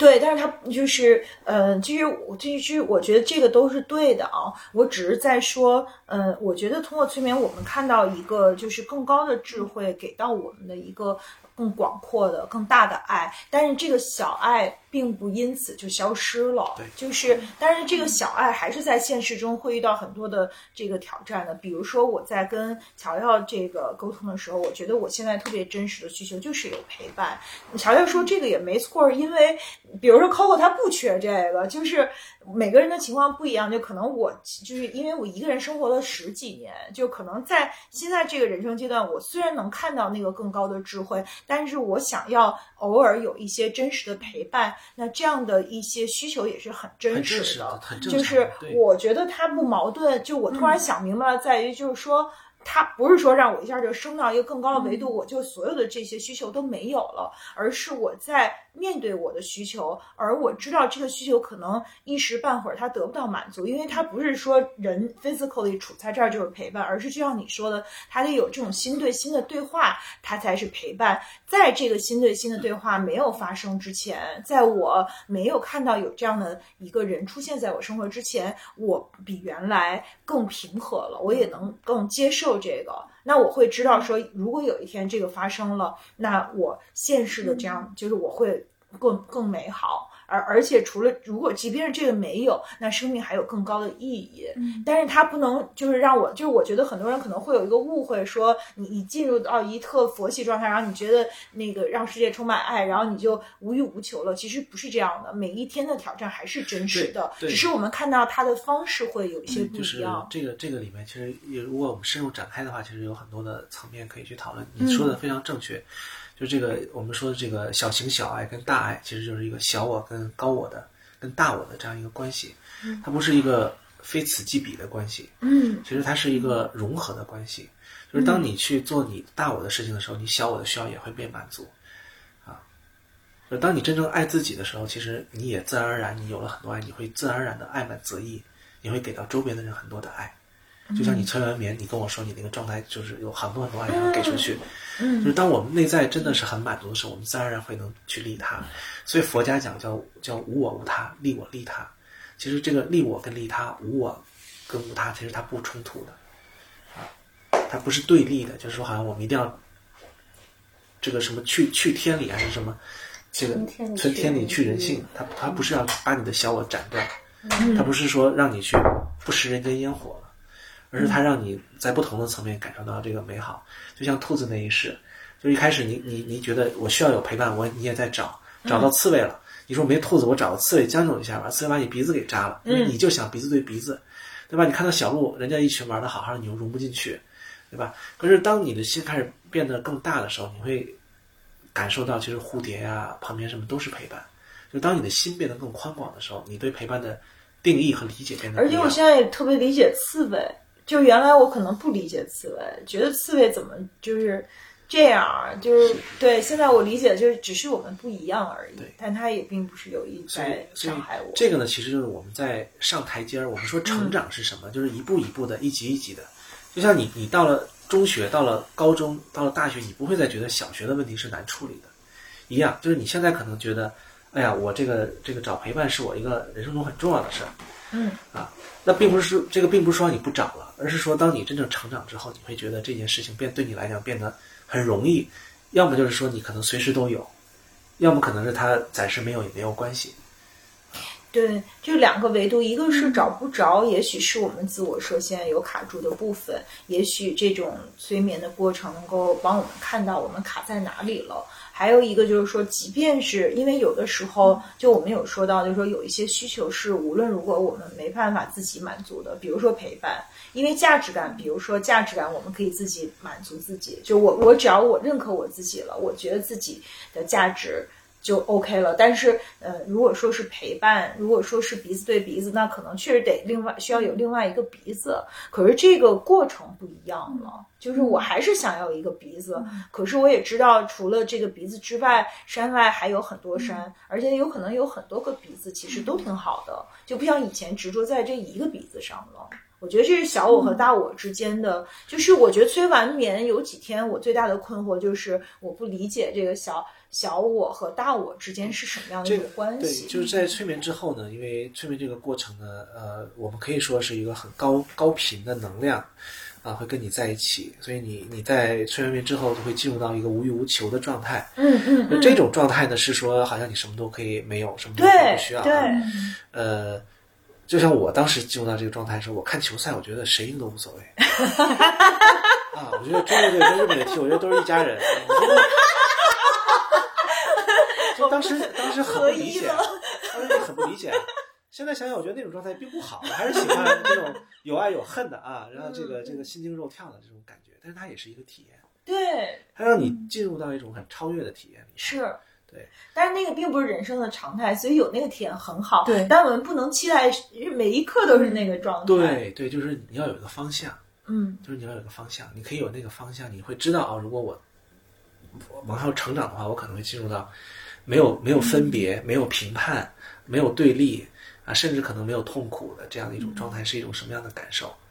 啊？但是呢，这个状态它会起起落落的嗯啊。但是呢，如果我们走在这个追寻生命成长的道路上，嗯成长是没有止境的，嗯那你的那个感受，呃，你会越来越趋近于那个状态。对。而且你一旦上去，我觉得就不可能完全回到原来的最低点了。你总能嗯比你自己的那个就像兔子出了洞再也回不去了。对，没错，就是它不会再回到那个洞里了。所以这个催眠一次其实它只是一个开始，它不是一个终点。嗯，而且这个催眠中这一次给到的信息是很海量，就像我们刚才聊这其中的仪式，我们还没有聊第一式。对，其实有很多的信息，也能感受到，其实有些信息，有些点是你你可能还忘了的，对回忆不起来的。嗯。啊，所以这个都是很正常的现象，因为我们催完眠起来不会把所有的点都能够记得很清晰，所以有的时候你会觉得，哎，我当时很清醒啊，我什么都记得呀，但是你当时在给人讲的时候，你在对照记录，你会发现其实很多东西可能还没有像我们以为的那样很深入的理解到位。对我，我我交代一下，其实我有听过第二遍的呃一部分，然后我确实听第二遍的时候，还会有新的看见和和感受，我就想哦，哎，当时我是这样的感受吗？哦，当时是这个是就是还是会有，每次都会有新的体不同的体会出来。对对，会有陌生感吗？觉得说那个那个是我在讲的吗？或者说并没有？嗯，我觉得是另外一个状态的我，但是我还是觉得是我自己，只不过那个状态并不是它一个恒定，就是我总是在那样的一个状态里。但是就是呃，上次我们不是跟小飘也聊过嘛，就是人有很多个不同的这个自我，每个人有十二个呃自我，那可能那是一个更高的智慧的自我，或者在一个更打开的一个状态的自我。嗯但是我们可能平常呃攥紧拳头去面对这个世界的时候，呃，其实有很多压力啊，有很多日常的那些，就不一定我们总是在用那个自我去再去面对这个世界。就是对这个催眠，它不是外求，它不是一个好像我们催完了眠，我们就可以变成了一个最佳版本的那个自我。嗯，它不是一个外求，它力量还是不在外面。就是你可能会体验到一些很很棒的一种感受，但它并不是说我花钱是为了去换那个感受，是它还是一个内在的一个要走自己的内在的一个转化的路，嗯要要走自己的路啊。但是但是呢，它带给你的这些体验和感受，其实都可以作为自己的财富，慢慢在心里让它去像一个种子一样去长开花儿。嗯啊，我觉得 Teresa 那个有一个那个第一世里那个老公的那个体验，其实我觉得嗯，对你现在的那个生活的 影响，我觉得那个是很是很是很 typical 的。回家之后看老公莫名顺眼。嗯，对对对，第一是那个有点长了，要再分享得半小时。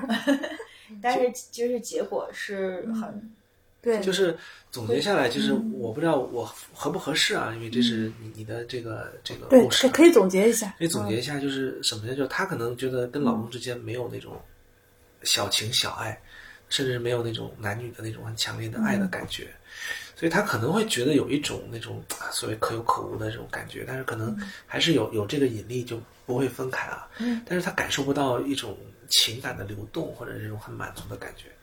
所以他在他的前世中呢，呃，那一生呢，其实他有过一段很刻骨铭心的爱，但是后来被人背叛抛弃了。嗯那么，呃，那一世的第二个老公呢，就是这个娶了她，然后对她非常的好。那那个人呢是很丑的，就是呃，身材也不好，就是完全不符合他的各种各样的这种人设啊、价值观标准。但是那个人就会默默的为他做很多很多的事情，很包容他，让他可以随意的去改家里的这种装修啊、这种设置啊，哪怕是他改的是一塌糊涂、很非常的潦草。因为那一世呢，她是一个下层的这个一个女孩，但是那个人是一个很很高层的一个政府的官员。那甚至呢，这个这个他的这个爱人还陪他去见他以前的这个情人，啊，就对他完全的是一种很包容、很满足的状态。所以，当他这个当他的这个爱人在马上就要死的时候，其实这个爱人他就很不解，他就问爱人，他说：“你为什么对我这么好？”然后这个爱人就说：“他说，呃，是因为我爱你，我这一生只爱你一个人。”就他，你当时瞬间就是泪如雨下。对对，我我当时特别是，就我那个那个第一世里那个催眠有两次泪奔，一次是被抛弃的那会儿，然后我就能感觉到我全身是疼痛的，有就是小腹这儿特别的疼，然后还有一次就是特别特别哭的特别的抑制不住，就是我我那一世的那个我又老又胖又丑的老公去就死去的，因为他比我老很多，就他先死的，他他死去的时候我在他的床边握着他的手，然后。就就是我，我当时哭的就像死了爱人一样，就是我我也不知道为什么我哭的那么伤心，然后，所以那一世我觉得给我的一个特别大的一个感觉就是，就我那一世其实我一直活在一种悲伤中，就是我会觉得因为我爱的那个人抛弃了我，所以我一直活在一种悲伤中，就是我一点我觉得我一点都不爱我当时那个老公，然后但是其实，在在生命的最后结束了之后，回看我这一生，我发现其实。就周围很多人都在爱我，就是我我的那后来的那个很丑的那个老公，然后还有他，还有两个孩子，就是等于是我的继子。就我我的那一世是个家庭教师，然后那个两个小孩儿也是从小我看着长大的，然后他们后来也对我很好。嗯，就是我觉得那一世给我的一个启启发，就是就是我过于沉溺于那一世，我过于沉溺于自己就是失去的爱情，然后自己的悲伤。然后其实没有能够看到周围的人对我的那个好，嗯，然后而且我对爱情的标准过于单一，就我们认为爱情一定要是那种就是一见钟情，然后我爱你，你也爱我，然后我们俩就是干柴烈火，然后特别热烈浪漫，然后就是我那个丑老公对我那种爱，就是我在最后的回回述的时候，我感觉其实那那也是一种爱，他可能没有那么。浪漫那么光鲜，然后那么看起来那么像爱情，但它其实也是爱情，它也是一种一种，就是也是一种很珍贵的一种一种情感。嗯，对，就她在那时，她最后她意识到，其实她老公是很爱很爱她的时候，她感受到这个爱的时候，她特别的后悔，她觉得她没有好好珍惜。那只有在当这个人死的时候，她才意识到，原来这个人对她的爱是这么的多啊，所以她很感动。所以那一世后来，这个潜意识告诉她呢，说其实我们认为我们爱的，其实并不一定真的是我们爱的；我们讨厌的，也并不一定是我们讨厌的。啊，其实可能我们讨厌的反而是是我们最爱的。所以要珍惜眼前人，珍惜我们已经拥有的人，已经拥有的，而不是说总是去看着我们没有得到的。没有得到的可能看上去好，但它并不适合我们。啊，嗯就是所以她感受到这样的一种爱之后，她回到。她老公的身边，现实中，她对老公的感受变了。对，其实就是对，有有有一点相似的感感觉。那有持续很久吗？反正至少到现在还有。那还好，那还好。嗯，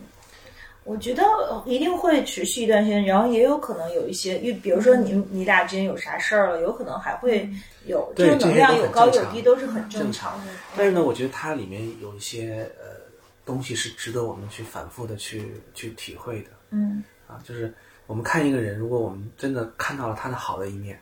我们看到他珍贵的一面，我们看到他的视角就不一样，嗯，啊，就像那个树叶一样，可能我们平常没有感觉，但是呢，当你发现你的，就我今天催的这个个案，他的这个画面是，他他的生命只有最后三年了，他在想他怎么活这个，他决定最后还是说我不活在焦虑中，我要活在每天的这种快乐中。然后他要把每一天活得都很有意义，所以这个时候他说他发现他在看这个树叶的时候他很感动，他说在这个树叶中我看到了生命，我看到了生命的可贵。就当你意识到其实你只有这么几天的可以活的时候，你才能够你才意识到生命是这样的珍贵。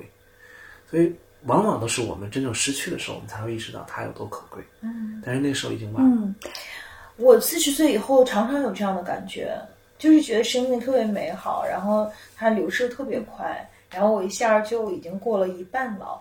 就是有一种啊、就是这么美好的生命，每一天都在流逝，就特别的珍惜和、和和不舍，然后就觉得每一天都是特别，就真的会有这样，就特别感激的那种。对，你看那个前两天那个电影，就那个动画片叫做什么奇什么之旅寻龙之旅吗？心灵啊心之旅啊，心灵心灵奇旅。其实他那里面最后讲了一件事情，就是说，其实生命的每一天都是有意义的。他看到那个树叶，看到那个那个那个吃剩下的披萨，他就特别的感动。其实并不是说我们一定要完成了我们要想要做的事情，比如说我们要当开了一个那个那个音乐会啊，跟一个著名的音乐家去合奏，那个才是人生的意义。其实每天都是意义。嗯这也很像，就是我之前特别喜欢一个电影叫《日日是好日》，是一个日本的电影。它其实就讲一个女女孩儿学茶道，就学了一辈子。她每一个就是春夏秋冬，其实特别平淡的一个电影，但她在这个茶道里面，就日日是好日，每一天可能你在这个试茶和品茶的时候，都有千种不同的体会。就是也也是其实是一样的这样一种对，就是这个，我正好想到一个，我觉得还是很想分享的，就是，呃，特瑞莎，你这个在这个过程中感受到这个来自老公的爱，其实这个爱在你生活中你是没有感受到的。嗯，但是在那天我们面谈的时候，其实你也讲到了，你为什么？我问你，你既然不喜欢，你为什么会跟他结婚啊？那他就跟我讲了一段话，他自己边讲边哭。他说他不知道他为什么会哭，但在那一天那个状态下就哭了，因为老公一直是在默默的为他做很多事情，但从来不是要告诉他，或者对他有所期望，说你看我为你做这个，我为你做那个，而是总是在很不经意的啊，我顺带手的啊，但其实就都是为了他去做的这个事情，所以我就想到这个前两天看的电影《李焕英》啊，其实那个女儿呢，就总觉得妈妈其实是这个不认可她的，觉得她好像妈妈不觉得她骄傲，她妈妈总希望她能够成才，所以呢，她很爱妈妈，所以她希望能够回到过去，能够做一些让妈妈开心的事，让妈妈真的很骄傲，甚至她要放弃这个，她要让妈妈去嫁给另外一个更好的人，能够生一个更好的女儿，啊，她想为了妈妈来去做这样的牺牲，嗯，因为她觉得她跟妈妈在一起，妈妈对他很不满意，他没有感受到妈妈对他的爱，嗯，那结果到了最后，他发现他为妈妈做的一切，其实都是在妈妈在反过头来成全他，嗯他以为他在让妈妈高兴，但其实妈妈是在成全他去做这件事情。最后他感受到了，其实妈妈是非常非常爱他的。嗯，所以那一刻他一下子就完全的这个整个的情绪情感就释放了出来。啊，就我觉得我们有的时候人生会有一些拐点，我觉得其中，当我们就真正感受到一些可能我们从来没有感受到的爱的时候，我们的这个生命会很不一样。嗯是的。其实那个电影本身也挺像一场催眠的，很像一场催眠，完全是像一场催眠。所以，那个那个贾玲，其实她也是因为母亲逝世的很早，其实她她她很痛苦。她在拍这个电影的时候总是在哭，在释放。其实她在完成了一个自我的一个疗愈疗愈啊，自我的一个呃超越吧。啊，就我也还蛮想分享一点，就是我觉得我是一个幸福感一直挺高的女同学，嗯。就是就是呃，我觉得就还蛮幸运，就是我觉得我一直有一种能力去，嗯，用我觉得用各种感受去触发我爱的感受，比如说昨天应该是周一早上我去送宝宝上小学，然后送的时候就连他他要临近校门了，然后就亲亲爱他，我说爱你哦宝宝，然后他就走了，然后旁边的我听到旁边的妈妈也在跟小宝宝说说爱你哦，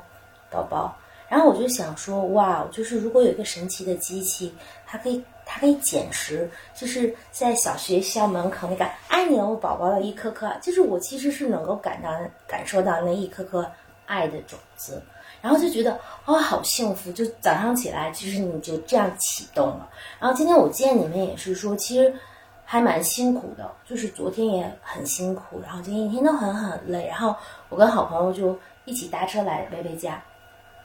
然后就是他听着我一路一直在打电话处理各种危机，就我们马上要到你家了，他就播出了王菲唱的《心经》，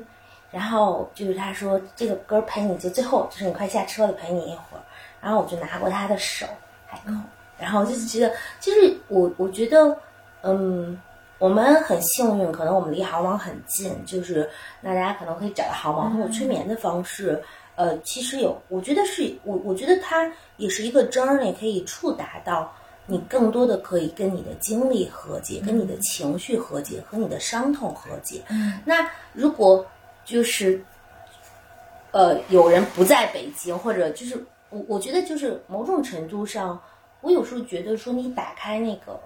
那个那个开关可以感，真的有很多。其实每天可以有好多好多的爱，所以我觉得呃，就也想分享这一盘儿，对，给到大家，嗯嗯嗯，特别好。就我们也告诉大家说，大家想找豪猫在哪里找，好不好？嗯，好好。就是大家该怎么找你？对我有那个微信号，有那个可以说的。对，我的那个微信号就是我我的这个叫豪猫里的汉语拼音，嗯。啊，H A O M A N G L I，嗯，如果是公众号的话，大家想看一些我的案例的话，你就看这个搜索这个如是量子催眠工作室，嗯啊，如是是那两个字，就。是如果的如啊，这个啊，如是我说啊，这个呃是什么的是，嗯，量子催眠工作室，嗯，好的。嗯，还有我我最后问一个特别那个，就是很很接地气的问题，就是因为你自己的人生有一个很大的转变嘛，那就是做呃让催眠师能养活自己吗？跟你以前在普华的工作比，哪一个呃物质生活上更好呢？对，从物质生活上来讲，肯定是以前的更好，就是这个呃，但是我觉得所有事情都是有得有失吧，但可能失去的是一个。呃，很光鲜的这样的一个工作，嗯，但是得到的是一个真正内心的一个很热爱的工作，很喜悦的工作。那这个热爱的工作呢，就是你在做的时候，你不觉得它是一个工作，啊，你觉得就是一个是一个享受吧？我觉得是一个，呃，觉得很很充实、很满足的，啊，这样的一个一个感觉，嗯，啊。但但是经济上呢，也不会说揭不开锅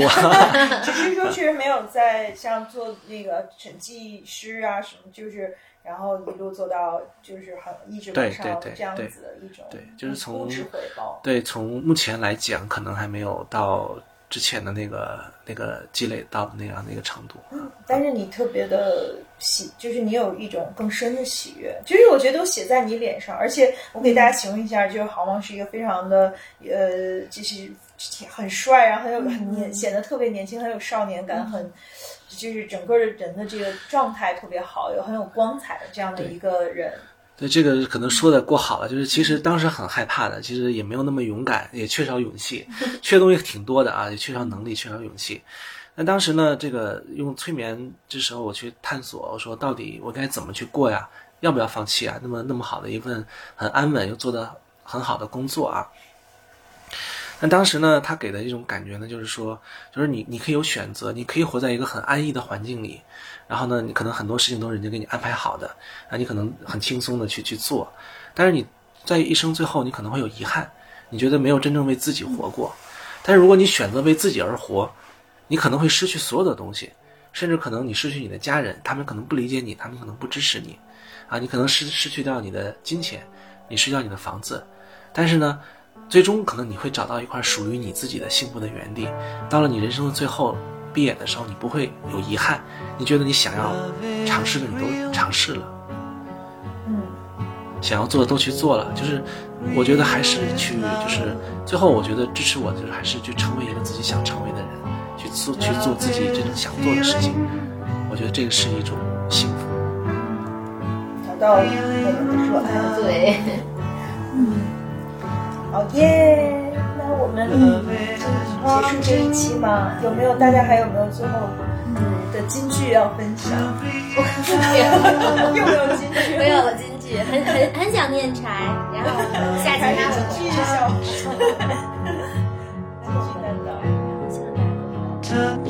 爱自己也也爱这个世界。对，有有人陪伴的时候就好好爱，然后没有这个人出现的时候就爱世界。爱自己，爱自己。感谢大家。谢谢豪萌，谢谢豪萌，谢谢 Teresa，谢谢，晚安。晚安，微微莱恩。